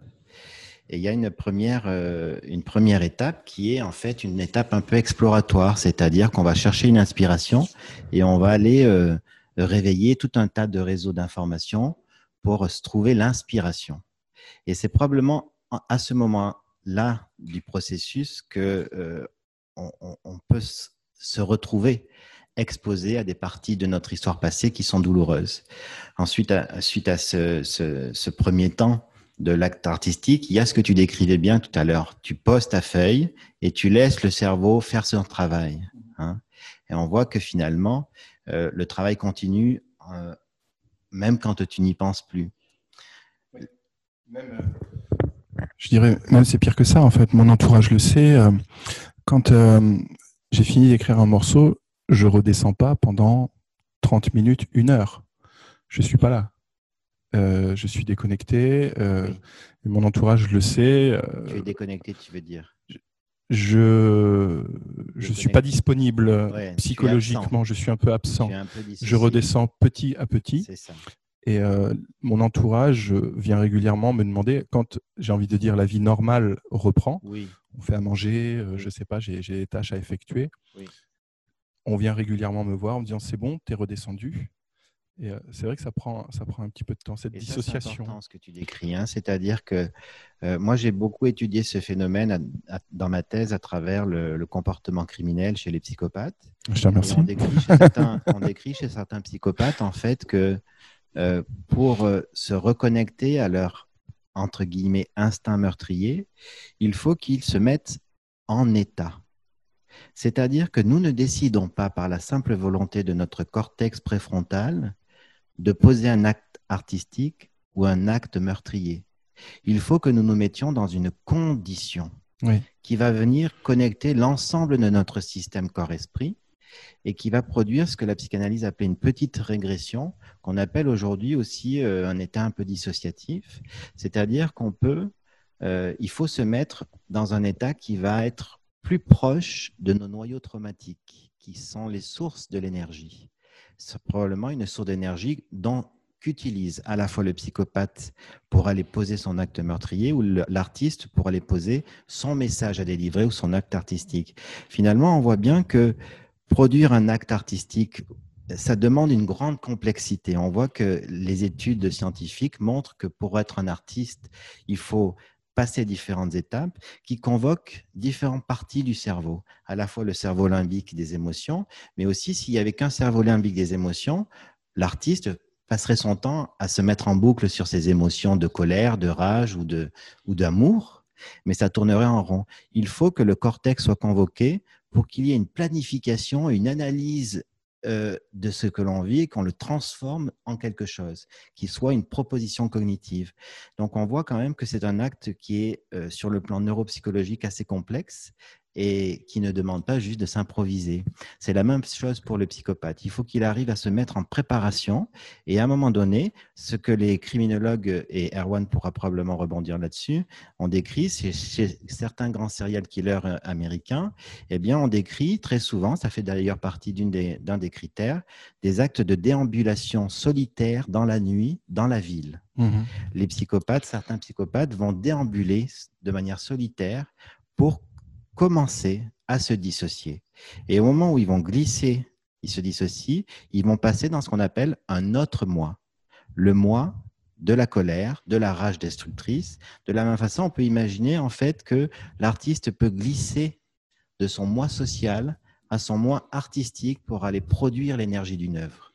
Mmh. Et ça, ça demande quand même une certaine expertise de son fonctionnement psychique parce qu'on peut glisser très vite ailleurs. Alors, c'est absolument passionnant ce que tu viens de dire. Et euh, comme je, disais euh, en introduction, c'est euh, quand je, parlais du processus d'écriture, je t'ai dit, j'ai l'impression que je cherche à m'endormir finalement et que finalement l'écriture, c'est comme du somnambulisme. J'étais pas vraiment là, mais je l'ai fait. C'est un peu effrayant. C'est un peu effrayant. Et quand je disais, après je prends 30 minutes, une heure, c'est comme après une sieste. C'est pas bien tu, dois redescendre. Je suis en tachycardie, je suis en mode euh, système nerveux sympathique. C'est ça, quoi. Et euh, je ne peux pas juste l'arrêter, c'est chimique. Et une fois que c'est diffusé dans l'organisme, je ne peux pas juste euh, passer outre. Il faut que j'attende que le produit parte, comme une injection que j'ai subie. Je, je ne suis pas artiste, je fais juste de la photo, mais quand je, je prends des photos et euh, je, je, suis dans l'état d'esprit de prendre des photos parce que c'est pas tout le temps le cas, mais je suis comme ça dans une sorte de transe. Euh, le, temps n'a plus cours, il n'y a plus personne autour de moi, il faut que des personnes veillent sur moi parce que je peux faire un peu n'importe quoi euh, et me mettre en, en, danger éventuellement parce que j'ai plus conscience de l'environnement qui m'entoure. Et c'est un état très particulier qui me paraît correspondre à ce que tu décris. Euh, et, que j'atteins pas forcément. C'est un peu comme euh, ton psychopathe qui déambule. C'est euh, je le recherche et parfois il vient et parfois il ne vient pas. Et c'est ouais. Il y avait une question qui m'intéressait beaucoup et qui va intéresser Erwan et l'ensemble. Attends, il faut que je la retrouve. Est-ce que vous entendez? Ok. Euh, donc, une question posée par Jordan Je ne voudrais pas être hors sujet, mais que pensez-vous de la place du jeu vidéo dans le phénomène de la catharsis? Qui, euh, au-delà de la place de spectateur de la tragédie, on y, occupe également la place d'acteur? Voilà, c'est cette question euh, sur laquelle. Alors, Erwan, peut-être qu'on va commencer par Erwan, puis Dorian, il y a plein de choses à dire. Erwan, je te laisse la parole. Tu as entendu la question? Non, j'ai pas entendu la question. ok, donc je vais rouvrir le. Que pensez c'était euh, sur le jeu vidéo. La fonction cathartique du jeu vidéo. En, tant que en tant qu'acteur euh, et spectateur. C'est bien ça. Ok. Euh, oui, très passionnant d'aborder cette question-là. Alors pour différentes choses qui ont déjà été dites en plus. tout à l'heure, je ne l'ai pas dit, j'ai été étonné que Dorian ne rebondisse pas sur Schopenhauer, impossible à lire, sachant que Nietzsche euh, ne lisait plus non plus à la fin. Mais... Euh, sinon, la fonction cathartique dans le jeu vidéo. Rebondir euh, sur Nietzsche. Il y, aurait beaucoup de choses à en dire de, ça. déjà, là, on est en 2021. Au début de l'année, il y a les thérapies par réalité virtuelle qui ont commencé à rentrer de plus en plus. Donc, on va mobiliser des jeux vidéo, on va mobiliser l'art-thérapie générale, mais dans le champ du virtuel. et on se rend compte que ça a beaucoup plus d'impact dans le champ des thérapies, dans la gestion du trauma, etc. Euh, pourquoi? Parce que on va mobiliser, ça rejoint ce que Samuel disait, euh, on va mobiliser différentes parties de notre cerveau. On n'est pas uniquement sur une, question limbique, émotionnelle, mais on est aussi dans des tâches exécutives. C'est-à-dire qu'on doit produire, on doit réfléchir, déjà, donc on va avoir le, le préfrontal qui tourne, mais on va aussi avoir une gestion exécutive. On doit réagir, on doit absolument avoir des fonctions, ne serait-ce que ce soit par euh, les mains, on doit rebondir par rapport à un environnement qui est là. Donc on va mobiliser différents systèmes dans notre cerveau qui nous permettent d'être en réaction directe et de tempérer nos émotions. On devrait plutôt dire, euh, d'un point de vue thérapeutique, rester dans une fenêtre de tolérance. C'est-à-dire qu'on a les émotions qui montent, mais puisque l'on mobilise d'autres parties de notre cerveau qui réagissent de manière comportementale, qui réfléchissent de manière plus cognitive, on va tempérer des émotions et finalement réussir à apaiser une tension qu'on pourrait avoir. Même quand la tension est très haute, finalement, on n'expose pas. Devant Resident Evil euh, en réalité virtuelle, on n'expose pas. On reste en réaction alors que normalement, en réalité virtuelle, dans un tel jeu vidéo, on devrait avoir l'impression de mourir.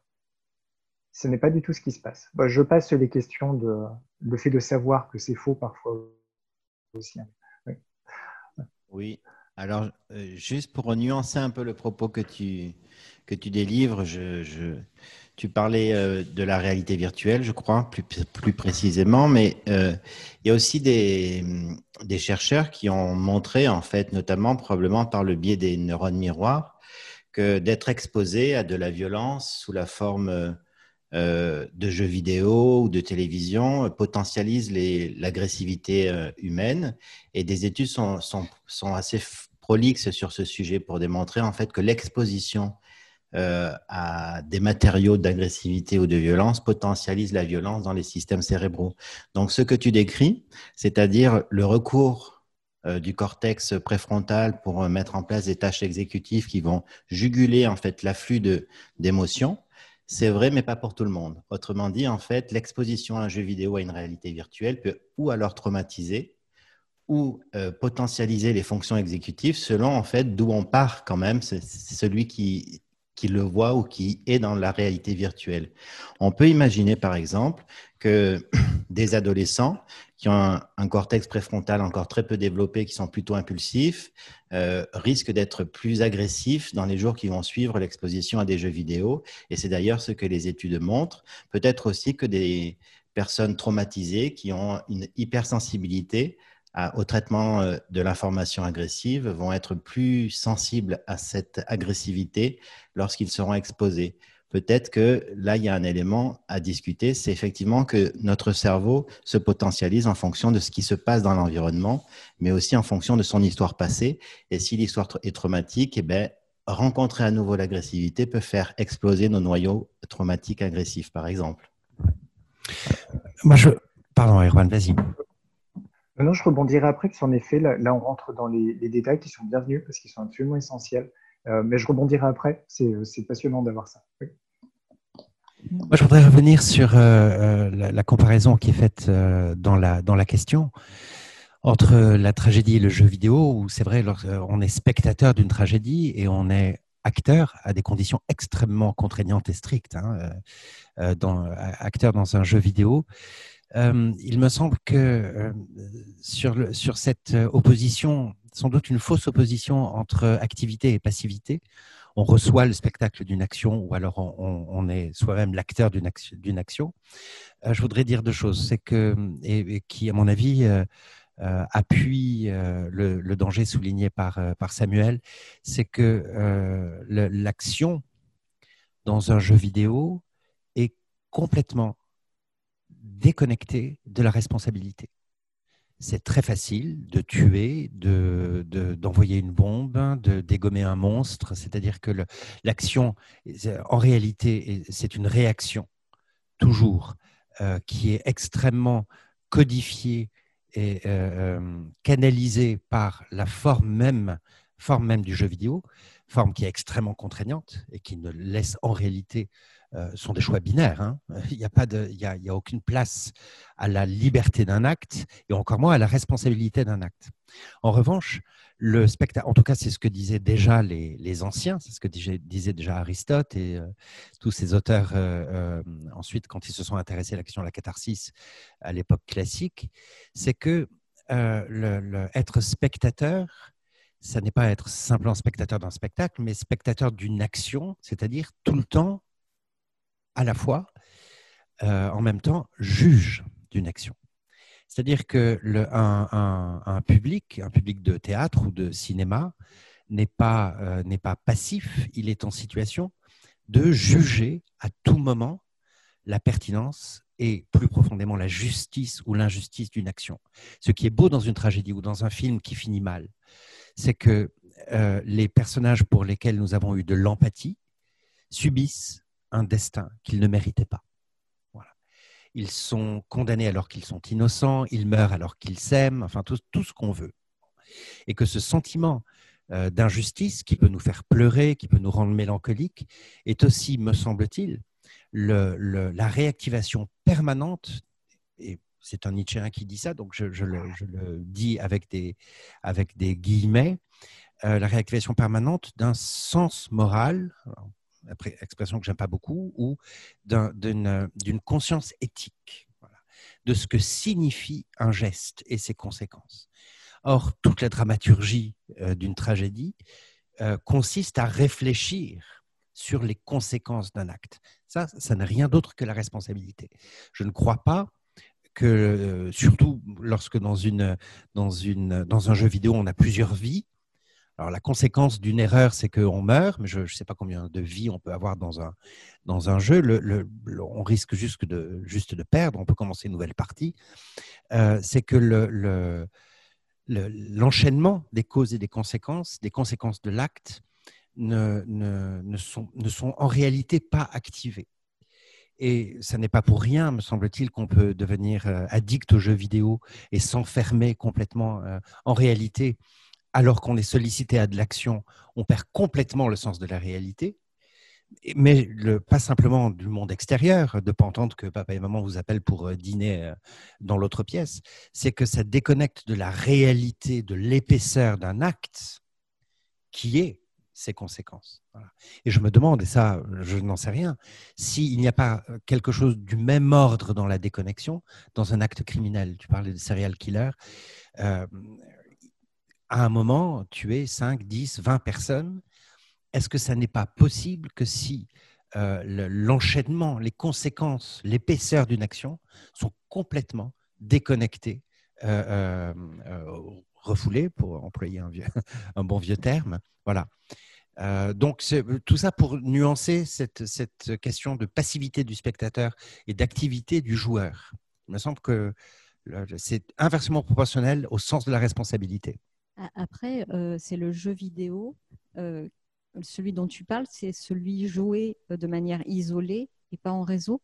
il y a des. remarque. Il y, a des, il y a des études hein, qui sont faites. Enfin, en, tout cas, euh, je travaille sur une structure avec des personnes qui, sont, qui souffrent d'autisme Asperger. Voilà, qui sont neuroatypiques. Et euh, il était prévu à un moment donné de, de prendre les jeux vidéo en réseau comme étant un, facteur de lien entre les personnes, un facteur liant. Euh, et notamment, on avait un exemple, euh, l'exemple euh, bah, d'un d'un monsieur qui, qui peut-être nous regarde, j'en sais rien, mais qui a retrouvé une vie sociale après un accident grave. Il s'est retrouvé cloué au lit pendant deux ans, isolé chez lui. Et, ce qui l'a fait revivre complètement, les, ce sont les jeux vidéo et notamment les liens qu'il peut y avoir entre les joueurs. Euh, donc, j'aurais tendance à nuancer un petit peu euh, ce propos-là. Euh, Erwan, je ne sais pas ce que tu en penses. Je ne sais pas si on a des réactions parce qu'on doit avoir pas mal de réactions là-dessus. Je veux bien faire la nuance de la nuance de la nuance. vas-y, vas-y. Oui, je, trouve que ça dépend beaucoup de ce que l'on dit là dans les jeux vidéo. Est-ce qu'on parle d'un scénario ou non?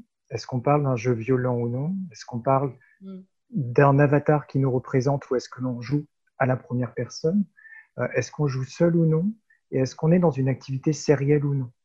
Et euh, là, déjà, on est vraiment sur des, nuances très importantes dans le jeu vidéo. Après, je ne suis pas un spécialiste des jeux vidéo, même si j'ai un casque de gamer. Euh, mais ça, dépend vraiment de ce qu'on entend. et ça dépend aussi de la manière dont on va jouer, c'est-à-dire est-ce qu'on est actif, c'est-à-dire qu'on est... là, je ne reprends pas actif dans le sens d'organe de, est-ce que je me mets en activité par rapport à, la nuance que tu as mis sur la passivité euh, ou la non-nuance justement euh, Mais est-ce que finalement je suis actif en termes de symptômes? Je suis impulsif, j'ai une mémoire qui s'active, j'ai quelque chose qui ne va pas et je vais chercher dans le jeu vidéo quelque chose Ou est-ce qu'au contraire, je vais juste jouer un jeu vidéo et dans ce jeu vidéo-là, il se passe quelque chose qui m'active en termes de mémoire, ce qui n'est pas exactement la même chose. Là, ce qui se passe dedans, je trouve, c'est qu'il faut nuancer deux aspects très importants. Est-ce que les jeux vidéo font des, créent des apprentissages? C'est-à-dire, est-ce qu'ils font ce qu'on appelle un apprentissage vicariant? Oui, complètement. et euh, Samuel a raison de le soulever. Et du coup, ils peuvent entraîner une activation neurovégétative, c'est-à-dire que derrière, toute la nuit, vous pouvez être en, tension si vous êtes à la première personne dans un jeu particulièrement violent. Hmm. Clairement. Et si vous êtes déjà une personne qui a des informations traumatiques, qui sont là et qui sont dysfonctionnellement stockées, il est clair qu'elles vont se réactiver et ça va démultiplier l'activation neurovégétative toute la nuit. Absolument. Par contre, il y a plein d'autres façons de jouer. Absolument. Les jeux vidéo peuvent juste répondre aussi à des besoins qui nous sont fondamentaux chez les êtres humains. Par exemple, euh, l'accomplissement dans le jeu. Euh, ça peut être le lien social, ça peut être l'appartenance à un groupe, à une communauté, euh, l'équilibre de nos émotions à travers d'autres jeux, d'autres types de jeux. Et là les, là, les travaux en psychologie cognitive sont particulièrement intéressants sur tout ce que cela développe chez les enfants, les adolescents et les adultes. Voilà. Nuance de la nuance de la nuance. Je suis une nuance, disait Nick. Toi aussi. Ah, je crois que dans le crépuscule des idoles, il dit que justement, on est riche de contradictions. Euh, nous avons également une question sur euh, le pouvoir cathartique de la danse. Alors, je ne sais pas si ça vous parle. Euh, vas-y. Ben, je, rebondis immédiatement parce qu'en fait, euh, euh, ce qui, en tout cas, ce qui, est, ce qui semble être un élément régulateur important pour la physiologie corporelle, c'est le, le mouvement. Si bien que dans les thérapies par intégration du cycle de vie qu'on fait euh, on, sait au début que le patient, quand il va arriver avec euh, sa ligne du temps qu'on lui a demandé de composer, euh, il, va, il va être très stimulé du côté de ses réseaux traumatiques, hein, parce qu'en fait, on va lui dire tous les souvenirs de sa vie, et comme les réseaux sont très interconnectés, ça va très vite mobiliser un état de tension. Ce qui fait qu'aujourd'hui, le dispositif tel qu'il est mis en place, c'est que quand on va commencer à, aider le, patient à intégrer son histoire de vie par cette ligne du temps, eh bien, dans les premières phases du traitement, on va beaucoup le mettre en mouvement. Et en fait, ça se passe très particulièrement chez les ados. Euh, les ados, lorsqu'ils démarrent euh, euh, ces, traitements de neurointégration, au début, ils ont des coups de barre, ils se dissocient très vite, ils sont fatigués. Et dès qu'on les met en mouvement, ils vont dire tout de suite que ça leur fait du bien, ça les libère. Et ils ont l'impression qu'ils sont plus dans la fatigue. Donc, on voit bien en fait que la catharsis implique quand même une dimension tonico-motrice euh, parce que probablement que dans l'expérience de, de l'humanité, nous avons enregistré très profondément dans nos systèmes de survie que le mouvement qui permet de fuir ou d'attaquer un danger augmente notre chance de survie. Et donc, nous avons intégré très profondément que le mouvement nous apaise. Oui, c'est euh, en fait, tu évoques le système un peu euh, fly or fight. C'est euh, donc, j'ai des vagues réminiscences. En fait, c'est c'est dans ton système nerveux autonome, ton système nerveux végétatif. Dans le système nerveux végétatif, tu peux le, le séparer en deux, donc le, sympathique, le parasympathique. Le parasympathique qui serait la digestion, tout va bien, euh, la pupille est, resserrée. Euh, je crois même que c'est l'érection. Je crois que l'éjaculation est sympathique. Euh, je dis ça sans jeu de mots. Et en fait, c'est ça. C'est si, si tu t'engueules avec ton, chef, tu dis ouais, t'es un connard, non, toi, t'es un connard, et il part en claquant la porte, tu restes énervé parce que tu as commencé à, diffuser en fait un système de défense avec euh, les, euh, les neuromédiateurs qui vont en fait accélérer ton cœur, dilater tes poumons, euh, stopper ta digestion, dilater ta pupille. Et en fait, de manière un peu archaïque et reptilienne, c'est une façon d'appréhender le danger. C'est-à-dire, ma pupille se dilate parce que ça me permet de voir mieux par où je peux m'échapper, j'envoie plus de sang dans mes muscles parce qu'il va peut-être falloir se battre, etc. Et en fait, si derrière, je ne crée pas de mouvement, tout ce qui s'est passé dans mon corps reste dans mon corps. Il y a une vraie euh, euh, dichotomie, ça se dit, entre ce que je fais et ce que je ressens. C'est-à-dire, si je reste à mon bureau et que je fais mon travail, je reste énervé avec ce qui est en moi, ce qui peut créer potentiellement euh, de la dépression et en fait une vraie opposition entre ce que j'ai ce que j'ai fait. à chaque fois, je, galère avec ce mot. Comment on dit en français? Ausschüttelung. Euh, diffusion? En fait, la, diffusion euh, de neuromédiateurs que tu as eu dans ton organisme, si tu t'en sers pas tout de suite physiquement, c'est-à-dire tu te mets par terre, tu fais 30 pompes, tu fais le, tour du bâtiment en courant, en fait, tu vas galérer à redescendre de cet état. Et euh, tu vas mal te sentir dans ton corps. Parce qu'on est fait pour combattre à ce moment-là. Voilà. On a, une illustration, euh, le dernier colloque Boléwa Sabourin était, était venu euh, intervenir et nous avait présenté euh, sa thérapie euh, pour les femmes migrantes excisées et violentées dans leur pays, une thérapie par la danse où on voyait vraiment une transformation de leur visage au fur et à mesure des séances. La maison d'Ella sur laquelle je travaille et euh, auprès de laquelle tous les dons euh, seront reversés, euh, à une danse thérapeute qui est psychologue. et cette, ce, mode de, thérapie fonctionne très bien en complément d'autres d'autres choses. Hein. On se doit d'être intégratif, mais c'est vrai que ça fonctionne. Alors, Manon Carpe, je travaille actuellement à la PJJ et l'art est un vecteur de travail pour certains éducateurs. Pensez-vous que la question du reçu ou partage des émotions en lien avec les traumas est possible? Ou tout du moins aussi efficiente à l'âge adulte ou à l'adolescence. Désolée, j'ai des problèmes de vue. Hein. Autrement dit, le développement des capacités mentales notamment est-elle déterminante ou bien le trauma, sa nature ainsi que les ressources de l'individu le sont plus? Qu'en est-il également de l'importance du contexte et de l'environnement social notamment? C'est une question pour tout le monde. Bien sûr d'avoir bien compris la question. Elle est, elle est très longue. Donc, euh, c'est Manon qui nous pose cette question. Mais à laquelle euh, je pense euh, Erwan peut répondre également, c'est la PJJ. Donc, euh. Oui, je veux bien, je veux bien répondre. bon, j'avais trop envie de le dire. Vous pouvez répéter la question? Oui, exactement. oui, je veux bien, si j'ai bien compris. ça va dépendre de quoi on parle dans la question. Tout à l'heure, on parlait, tout à l'heure, on parlait de toutes les nuances, on est dedans. Ah, il y a plusieurs questions dans la question. Hein. Oui. Euh, alors, vu qu'on est à la PJJ, ça veut dire que l'on parle de jeunes, euh, même s'il y a une question par rapport aux adultes dedans, mais on parle de jeunes qui sont pris dans des situations d'infraction.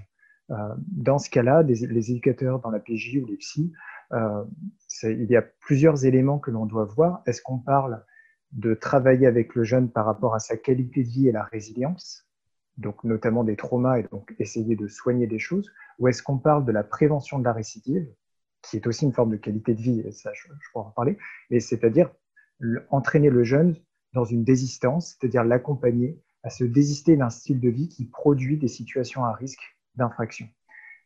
Il ne s'agit pas exactement de la même chose.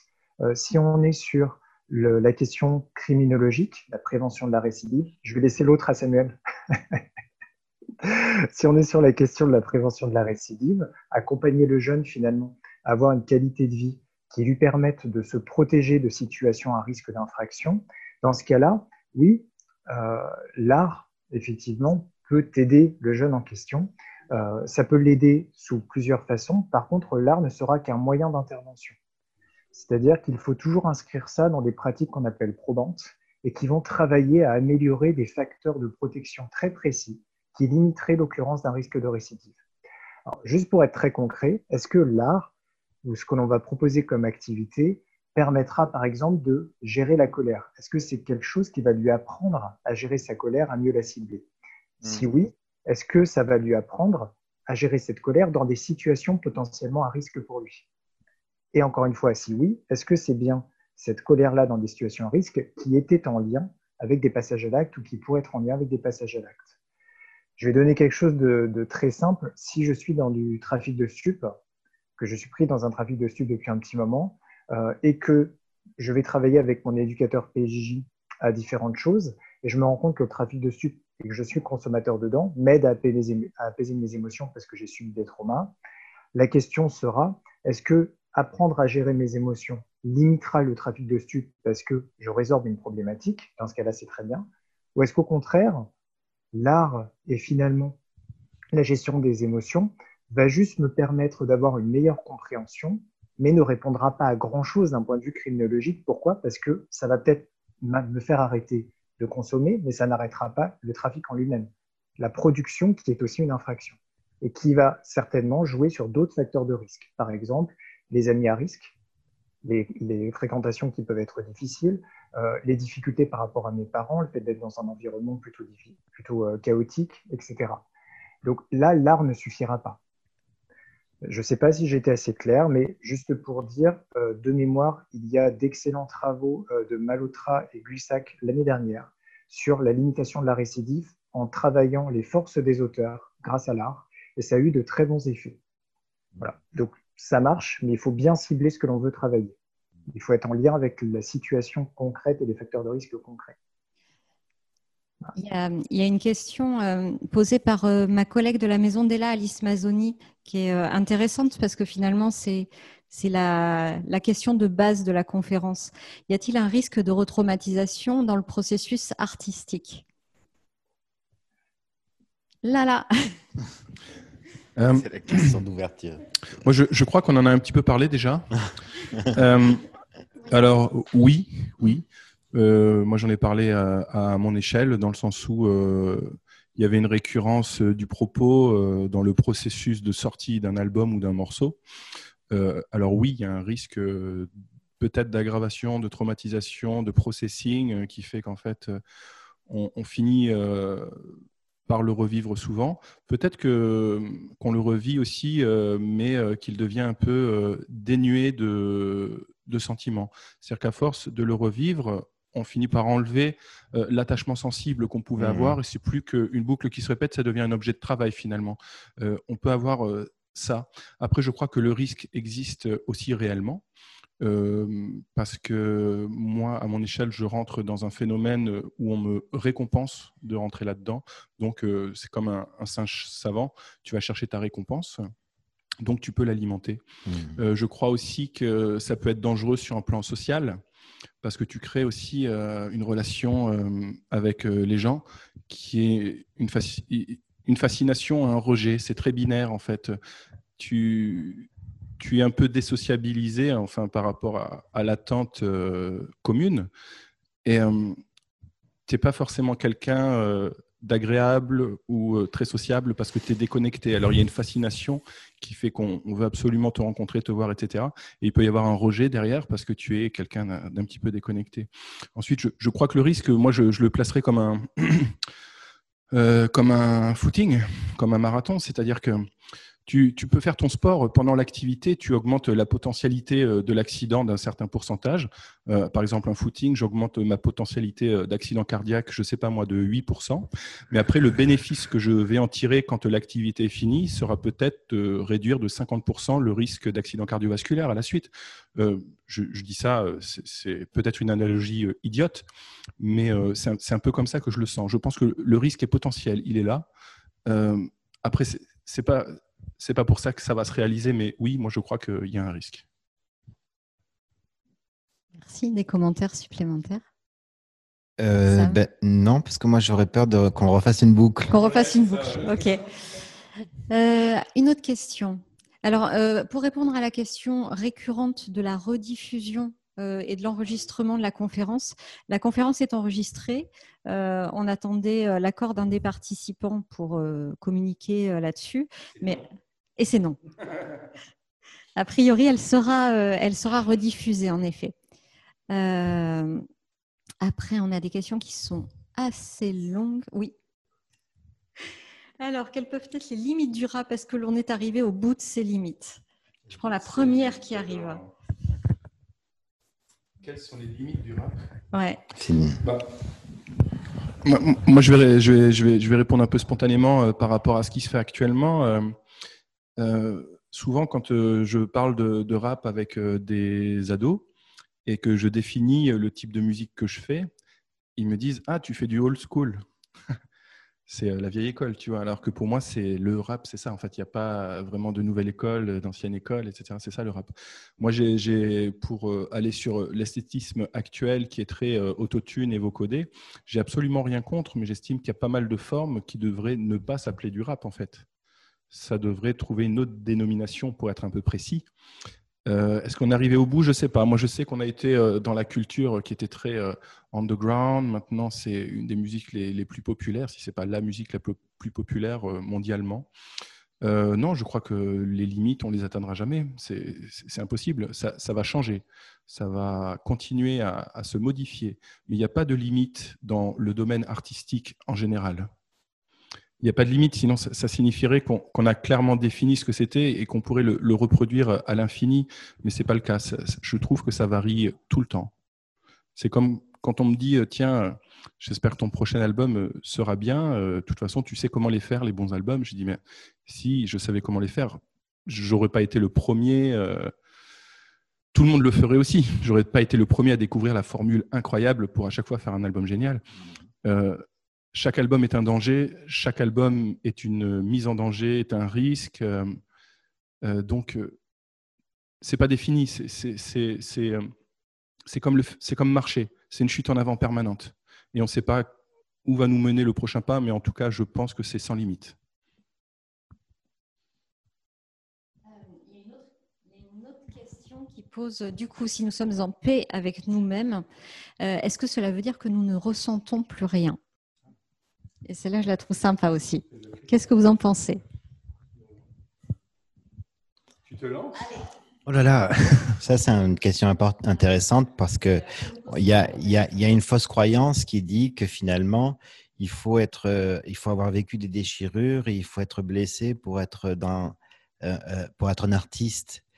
Et a priori, ce que les études, les recherches montrent, notamment en neurosciences, c'est que pour euh, produire un acte artistique, il faut pouvoir euh, quand même ne pas se faire la guerre. Sinon, effectivement, on risque d'imploser en vol. Donc, euh, probablement que de, on peut être un artiste génial tout en étant en paix avec soi-même. En tout cas, c'est a priori plutôt ce, que, le savoir scientifique dégage des études sur la, la création artistique, c'est que il n'est pas nécessaire d'être euh, un blessé de la vie pour avoir quelque chose à dire. Et j'ai envie de dire aussi, si je prends euh, une expérience plus personnelle, c'est que euh, la thérapie que moi j'ai pu faire me donne le sentiment que j'ai plus de profondeur et plus de densité je canalise peut-être mieux mes émotions, mais je ne sens pas que j'ai moins d'émotions. Je sens que mes émotions m'habitent et me, et me connectent très fortement, mais qu'elles ne me débordent pas. Et je crois qu'en fait, c'est ça la nuance, c'est que probablement, en fait, à un certain moment, est-ce que nous pouvons juguler, réguler, canaliser ce flux d'énergie qu'il y a au fond de nous? Probablement que si on va bien, c'est plus facile. Alors moi, je suis complètement d'accord avec toi. Alors, euh, je ne veux pas être consensuel, mais euh, effectivement, je suis sincèrement d'accord avec toi, dans le sens où j'ai traversé des périodes de, dépression. Euh, et à ce moment-là, on, on, croit qu'on va aller un peu plus dans le trauma et que ça va être un peu plus productif. C'est faux. moi, je trouve qu'arrive un certain seuil, c'est un trou noir. C'est une espèce de magma noir où tu peux tu peux pas en sortir en fait. C'est euh, rien, n'en sort. C'est euh, vraiment un, trou noir sidéral euh, qui attire tout ce qu'il y a autour et, rien n'en sort. Et c'est absolument contre-productif. Par contre, ce qui rend productif, peut-être, je trouve, c'est d'être un peu plus raisonné. je sais que la liberté n'est pas à dissocier de la raison. C'est à partir du, moment où tu perds ta raison, donc la raison, le choix d'être qui tu es, euh, d'aller vers ça. Si tu, perds cette raison, tu perds aussi un peu de ta liberté parce que finalement, ce ne sont plus tes choix. Tu es, euh, tu ne décides plus, tu ne décides plus. Donc, pour être libre, il faut être raisonné, je crois. Enfin, le philosophe peut-être pourra, pourra peut-être euh, me reprendre. Et pour être raisonné, il faut un peu canaliser ses émotions. On peut avoir vécu des traumas et avoir réussi à les ranger dans les bonnes boîtes et les utiliser, ouvrir les tiroirs quand il faut. Mais il faut que ce soit un peu rangé là-haut. Sinon, c'est pas possible. Euh, je crois aussi qu'on peut être un artiste génial sans avoir vécu de trauma. Après, j'ai envie de, répondre, mais euh, qui n'a pas vécu de trauma? Euh, Qu'est-ce qu'un trauma finalement? Est-ce qu'un trauma, c'est d'être tombé du troisième étage et d'avoir eu un polytraumatisme? Est-ce que c'est forcément des choses graves comme des, viols et des choses comme ça? Un trauma, ça peut être un déménagement. Un trauma, ça peut être changer de travail. Un trauma, ça peut être euh, recevoir un SMS blessant. Tout dépend de l'importance euh, à l'afférence sensitive qu'on va recevoir et la place qu'on va lui donner, je crois. Euh, comme on disait tout à l'heure, une caresse, selon l'endroit, selon le lieu, ça peut être un trauma. tu t'imagines avec ta chérie ou ton chéri, elle te caresse la main, c'est quelque chose d'absolument doux c'est une bonne émotion. Tu imagines la même chose, tu es dans un couloir obscur, dans une cave, et tu sens une caresse sur ta main. C'est pas du tout la même chose, alors que le stimuli est le même. Donc voilà, certaines personnes vont ressentir des blessures très fortes sur euh, quelque chose qui va être complètement anodin chez un autre. Et, euh, et euh, ou alors on peut sentir des, choses très graves, on peut vivre des choses très graves et ça peut nous, paraître bénin. Et en fait, je crois que on, construit on construit euh, la petite maison dans notre cerveau, euh, les murs, les façades, avec un peu du trauma aussi, ça nous donne nos limites. Euh, la question, c'est de se demander qu'est-ce qu'un trauma finalement? Parce que c'est un mot qui est un peu galvaudé, mais finalement, tout le monde a vécu un trauma pour se construire. Ça dépend de l'échelle l'échelle sensitive qu'on lui donne, je crois. Je voudrais revenir sur la, sur la question de la paix.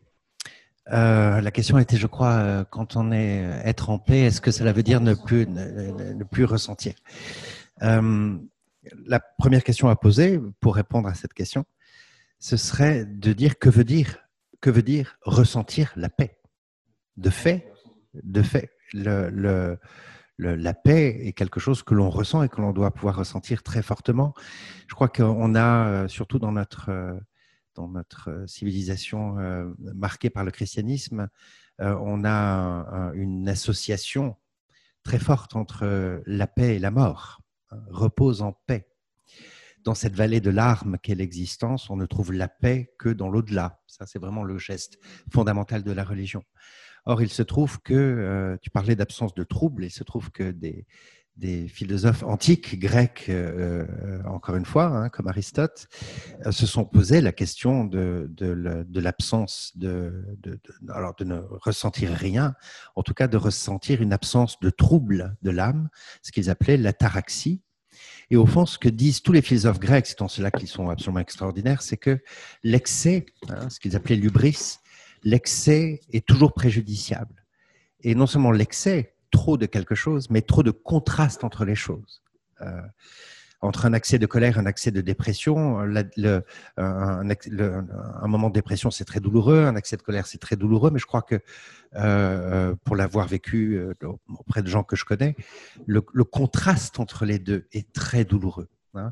Euh, on se pose aussi la question de qui on est. Mais j'étais en colère tout à l'heure. J'ai envie de mourir maintenant. Et au fond, et c'est là qu'on, je, je, rejoins ce que tu disais à propos de la, raison c'est qu'il faut prendre l'image hein, ou une nouvelle analogie de la paix en un sens très diplomatique. On le voit dans le monde, hein, hein, en géopolitique, dans les relations internationales. La paix est la chose la plus difficile à tenir. C'est-à-dire que naturellement, je pense, euh, naturellement, euh, les pays, pour, continuer sur cette analogie, entreraient très facilement en guerre. Il y a toute une, toute une activité extrêmement intense de raisonnement, de dialogue, de, de, définition des compromis qu'on appelle la diplomatie. Or, je crois que la, la raison en nous est vraiment une manière de message diplomatique entre les instances qui ne veulent qu'une chose, se foutre sur la gueule. Et en ce sens, la paix la paix est quelque chose de très actif et lié, hein, c'est ce que disait aussi Samuel, est très lié à la maîtrise de soi. À la maîtrise de soi. Et ça, toutes les philosophies, hein, depuis, euh, depuis, le, depuis les philosophies orientales à la Grèce, en passant par la philosophie classique euh, au XVIIe siècle, euh, tout ce qu'on veut, tout philosophe se retrouve à un certain moment confronté à cette question éthique fondamentale, c'est la maîtrise de soi, qui peut aller très très loin. Hein, que les stoïciens, par exemple, étaient assez excessifs dans leur maîtrise de soi. Euh, les ascètes, les anachorètes, les ermites, euh, les, religions travaillent beaucoup sur la maîtrise de soi, la maîtrise de la douleur, euh, la, maîtrise du temps, la maîtrise de l'immobilité, etc. Et que ces choses-là s'exercent, s'exercent.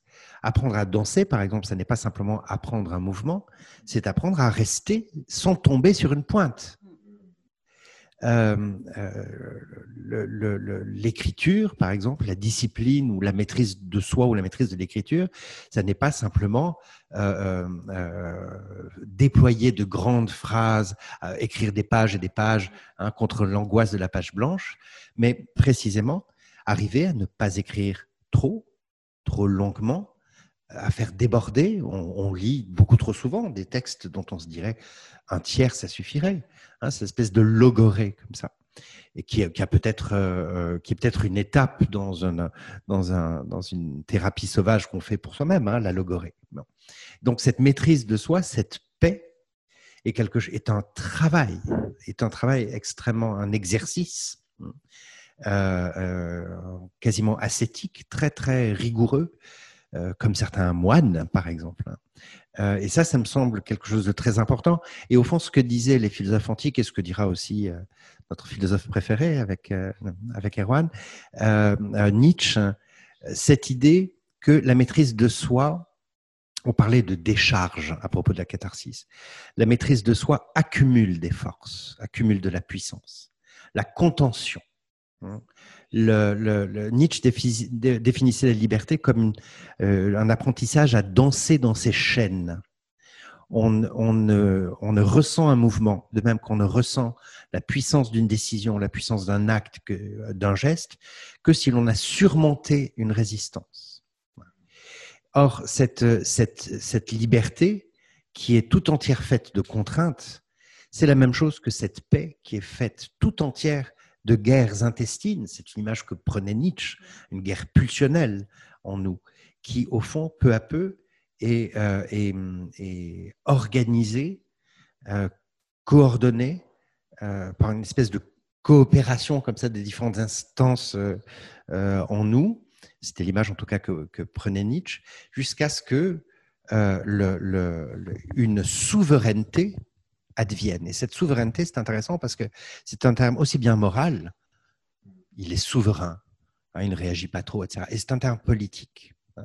Et je pense que notre, notre rapport à nous-mêmes est de l'ordre de la géopolitique. et de l'ordre permanent de la diplomatie. Et je crois que s'il nous, nous arrive de dialoguer avec nous-mêmes, hein, on dialogue jamais à deux, mais je pense qu'on dialogue à, beaucoup euh, à l'intérieur de nous. Euh, le dialogue n'est pas simplement une affaire de partage, mais une affaire de négociation, de compromis et de diplomatie. Voilà. voilà. Oui, c'est ça. J'avais écrit dans un morceau, parce que je suis un peu égocentré, je disais, hein, on, est plusieurs dans ma tête, mais c'est moi le chef. Et euh, finalement, euh, c'est un peu ça. On est tous plusieurs dans nos têtes. il faut qu'on réussisse à, montrer qu'on est souverain et que nos instances euh, le comprennent et sont là harmonieusement avec nous. Et par rapport à ce que tu disais, le contraste peut faire mal, oui. Et je, vois ça un petit peu comme, moi dans ma tête, je me suis fait un, petit schéma, parce que tu disais que j'aimais bien les schémas, et c'est vrai. c'est comme ça que je comprends les choses. Je me suis fait un petit schéma, euh, ce, que je vois, comment je, me vois euh, parfois en borderline. En fait, je, vois sur les abscisses et les ordonnées en fait une sinusoïde, une sinusoïdale, et euh, je, me dis que c'est l'intensité sur le temps.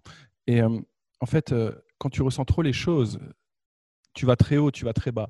Et en fait, je, crois que moi, mon objectif, perso, je, trouve que c'est une bonne solution, c'est d'essayer de vivre son quotidien avec l'aplanissement de la sinusoïdale. Et euh, c'est quelque chose qui permet parfois peut-être de ne pas être expansif dans le bonheur, ni d'avoir trop créé le, schéma, d'être trop répondant aux choses qui peuvent être graves, qui souvent d'ailleurs sont dissociées de nous. C'est-à-dire que si demain je fais un accident de voiture, bon, non, non corporel, juste de, matériel, je vais dire, je peux m'énerver, dire oh putain, putain c'est un truc de dingue, ça fait chier ça ne changera pas l'accident. L'accident ne ressent rien. Euh, il est là. C'est un fait. Et donc, en fait, autant le ressentir de manière neutre, puisque lui ne ressent rien. Il n'y a que moi qui peux me faire du mal à moi en m'énervant sur une situation. Mais la situation ne ressent rien. Donc, essayez d'aplanir les choses. Voilà. Hein, c'est euh, la fenêtre de tolérance euh, qui a été évoquée par Erwan. Et c'est, je trouve ça fabuleux que toi, n'ayant pas accès à forcément euh, euh, ces mots-là, tu arrives à mettre euh, en exergue bah, ce qui se passe et ce qu'on apprend à nos patients et que tu as spontanément intégré. Quoi. Et que les philosophes classiques appelaient d'un très joli mot l'équanimité, l'égalité d'âme. Hein. c'est exactement cette image-là. Équanimité comme équal. pour, pour, une future un prochain thème. Moi, je veux juste rebondir sur un commentaire qui dit que Samuel ressemble beaucoup au bras droit de Benjamin Gates. Ben, je suis absolument d'accord. Samuel, apparemment, t'es le portrait craché de quelqu'un. J'ai pas, pas compris, Erwan, excuse-moi. Il y a un commentaire qui dit que Samuel est le portrait craché de, du bras droit de Benjamin Gates. D'accord. Eh ben, je pense qu'il vaut mieux ressembler au bras droit qu'à Benjamin Gates lui-même. Hein. il, y a, une autre question euh, de Léa. Euh, est-ce que n'importe quelle personne peut vivre la, la catharsis et pas la cathartiste, euh, le jeu de mots Ou y a-t-il des personnes qui sont réfractaires? Est-ce que c'est quelque chose d'universel ou de culturel? Je crois que c'est pour toi, Dorian. Oula, non. Euh, moi, je la mettrai pour toi. ah, bah, si. Oui, oui, bien sûr, mais je vais passer la parole tout de suite à Samuel. Euh, euh J'ai passé la parole tout de suite à Samuel. Non, s'il me fallait réagir, euh, ce serait sur la question de l'alternative entre culturel et universel. Mais oui. mais euh, la, question d'être euh, d'être réfractaire. Non, je vais, je vais passer la parole à Samuel. Je ne veux pas me lancer sur universalité et, diversité des cultures. Mais hum, je, je, alors, la seule chose que je, que je dirais, et ça, c'est plutôt une question que je pose, euh, c'est que on sait, dans l'histoire de la psychanalyse, que je, que, que, je connais de manière auxiliaire, hein, de manière incidente, plutôt par la traduction, mais euh, la psychanalyse s'est trouvée confrontée à une certaine époque euh, euh, à l'universalité de ces structures. à l'origine, Freud était assez convaincu de, l'universalité des structures pulsionnelles qu'il découvrait. Et la question s'est posée énormément lorsqu'il s'est agi, on a commencé à vouloir traiter, traiter, par exemple, les populations colonisées. Hein, aujourd'hui, moi, j'ai lu quelque chose, quelques affaires sur quelques textes sur l'ethnopsychiatrie, hein, qui nous montrent qu'il est très, que, les, les, les, termes par lesquels on catégorise et les chemins que l'on prédéfinit pour pouvoir s'adresser à quelqu'un dans, dans, dans, un régime thérapeutique, ces chemins-là ne sont pas universels. Et, euh, là encore, les ethnopsychiatres, euh, par exemple, négocient beaucoup avec, euh, avec les chamans et les sorciers hein, pour aller soigner des gens à qui il est très compliqué de parler un autre langage que celui-là. Voilà. voilà, juste c'était là-dessus, sur la question d'être réfractaire à la catharsis. je te laisse répondre. Oui, ce ne sera pas long, mais en tout cas, c'est une question qui, est pertinente. C'est qu'en tout cas, en, situation clinique, on voit qu'il y a des, personnes qui, probablement, pour des raisons qui sont liées à leur propre histoire, euh, vont essayer d'immobiliser leur énergie de vie. Euh, dans, des, dans, dans des situations, par exemple, qu'on pourrait qualifier comme des formes d'obsessionnalisation de la pensée, hein, des gens qui sont dans le contrôle, dans le savoir, euh, mais qui tout tout se passe dans la tête, mais il n'y a pas de corps.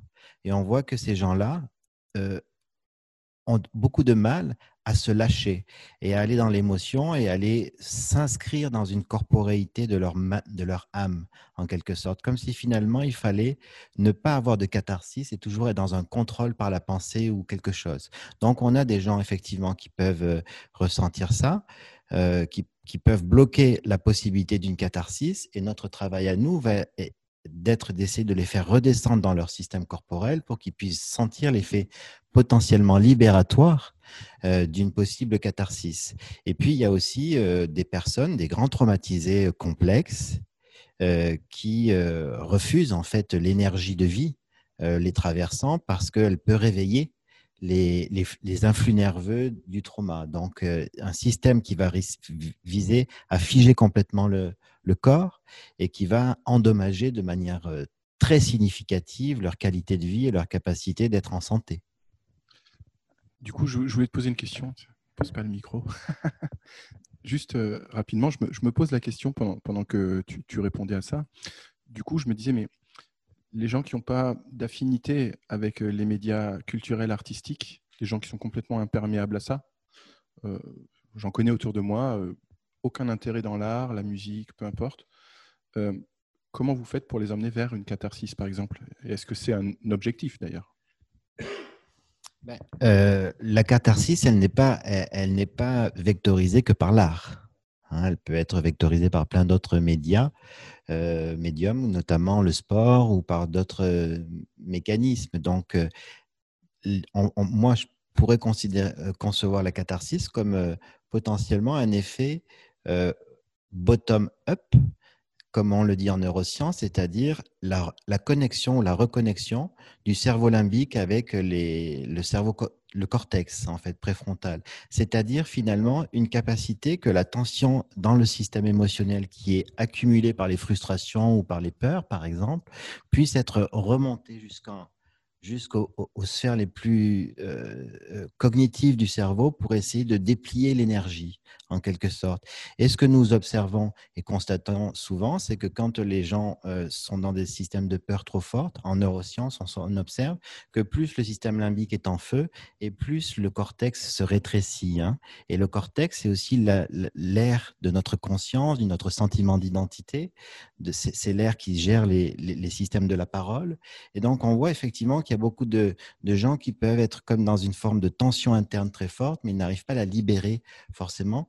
Et c'est là que euh, souvent, euh, on va voir des gens déclencher soit des formes impulsives, soit des formes plus prédatrices d'attaque organisée euh, pour libérer en fait cette énergie.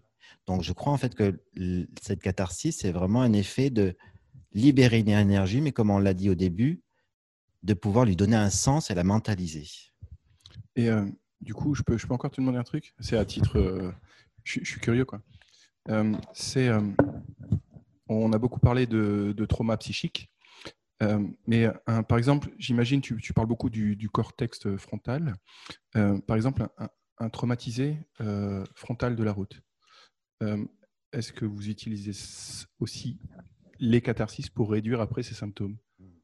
Non, euh, bah, je ne pourrais pas répondre aussi simplement oui ou non. Par contre, il, était, il est vrai que le syndrome frontal, hein, qui est un syndrome qui est décrit dans la littérature suite à des accidents de la route qui vont endommager les aires euh, cognitives, de, euh, eh bien, effectivement, va, se caractériser par une personnalité qui va devenir beaucoup plus immédiate, plus, plus impulsive, plus colérique et beaucoup moins contrôlée. On a, une question de Laurie, euh, juste la dernière question, euh, qui, était une, des, questions qui faisait partie de mon, de mon panel, donc je me permets de la poser et il va falloir répondre en trois minutes. Alors, je me pose une question quant à la consommation de substances psychoactives dans un but d'apaisement des agirs violents, des actes hétéroagressifs. Pensez-vous que cette consommation puisse constituer un frein à cette catharsis, euh, à cette catharsis inadaptée, car non accueillie par autrui? Une catharsis inadaptée? Je pense qu'elle n'est pas adaptée socialement. C'est peut-être ce qu'a voulu dire Laurie. J'ai l'impression que Laurie a voulu dire euh, peut-être que qu'on prend des substances pour euh, un petit peu aller mieux, qui ne sont pas forcément décidées spontanément par l'individu. Et c'est pour ça qu'elle dit inadapté. Moi, la question que j'aurais tendance à poser, c'est euh, quand tu crées ou quand on crée, est-ce que c'est, enfin il y en a qui le font, hein, est-ce que c'est sous substance ou pas? Voilà, ça élargit aussi le champ ça. À, ça. Je ne sais pas si c'est la question de Laurie, hein, mais euh, qui peut se manifester éventuellement. Euh. Est-ce que si on crée sous substance, euh, c'est un peu moins efficace? Puisque c'est un peu moins souhaité? Tu crois que c'est ça? Je ne sais pas. Moi personnellement, je vais faire tomber un mythe. je ne prends pas de substance. Euh, donc, euh, je ne peux pas répondre pour ça. Je sais qu'à l'époque, je fumais beaucoup d'herbes, euh, de shit. D'ailleurs, mon préféré, c'était le népalais, essentiellement en ficelle d'ailleurs. Et voilà, petite remarque. Mais ça, a, ça a tendance à me rendre mou, pas créatif. c'est pas stimulant, à mon sens. Après, j'ai pu prendre pas mal de LSD aussi mais euh, j'étais plus jeune et euh, j'étais pas euh, aussi intensément impliqué dans le monde artistique. Euh, J'irai pas plus loin sur le sujet. Tu as créé sous LSD Est-ce que j'ai créé sous LSD Et on coupera ainsi.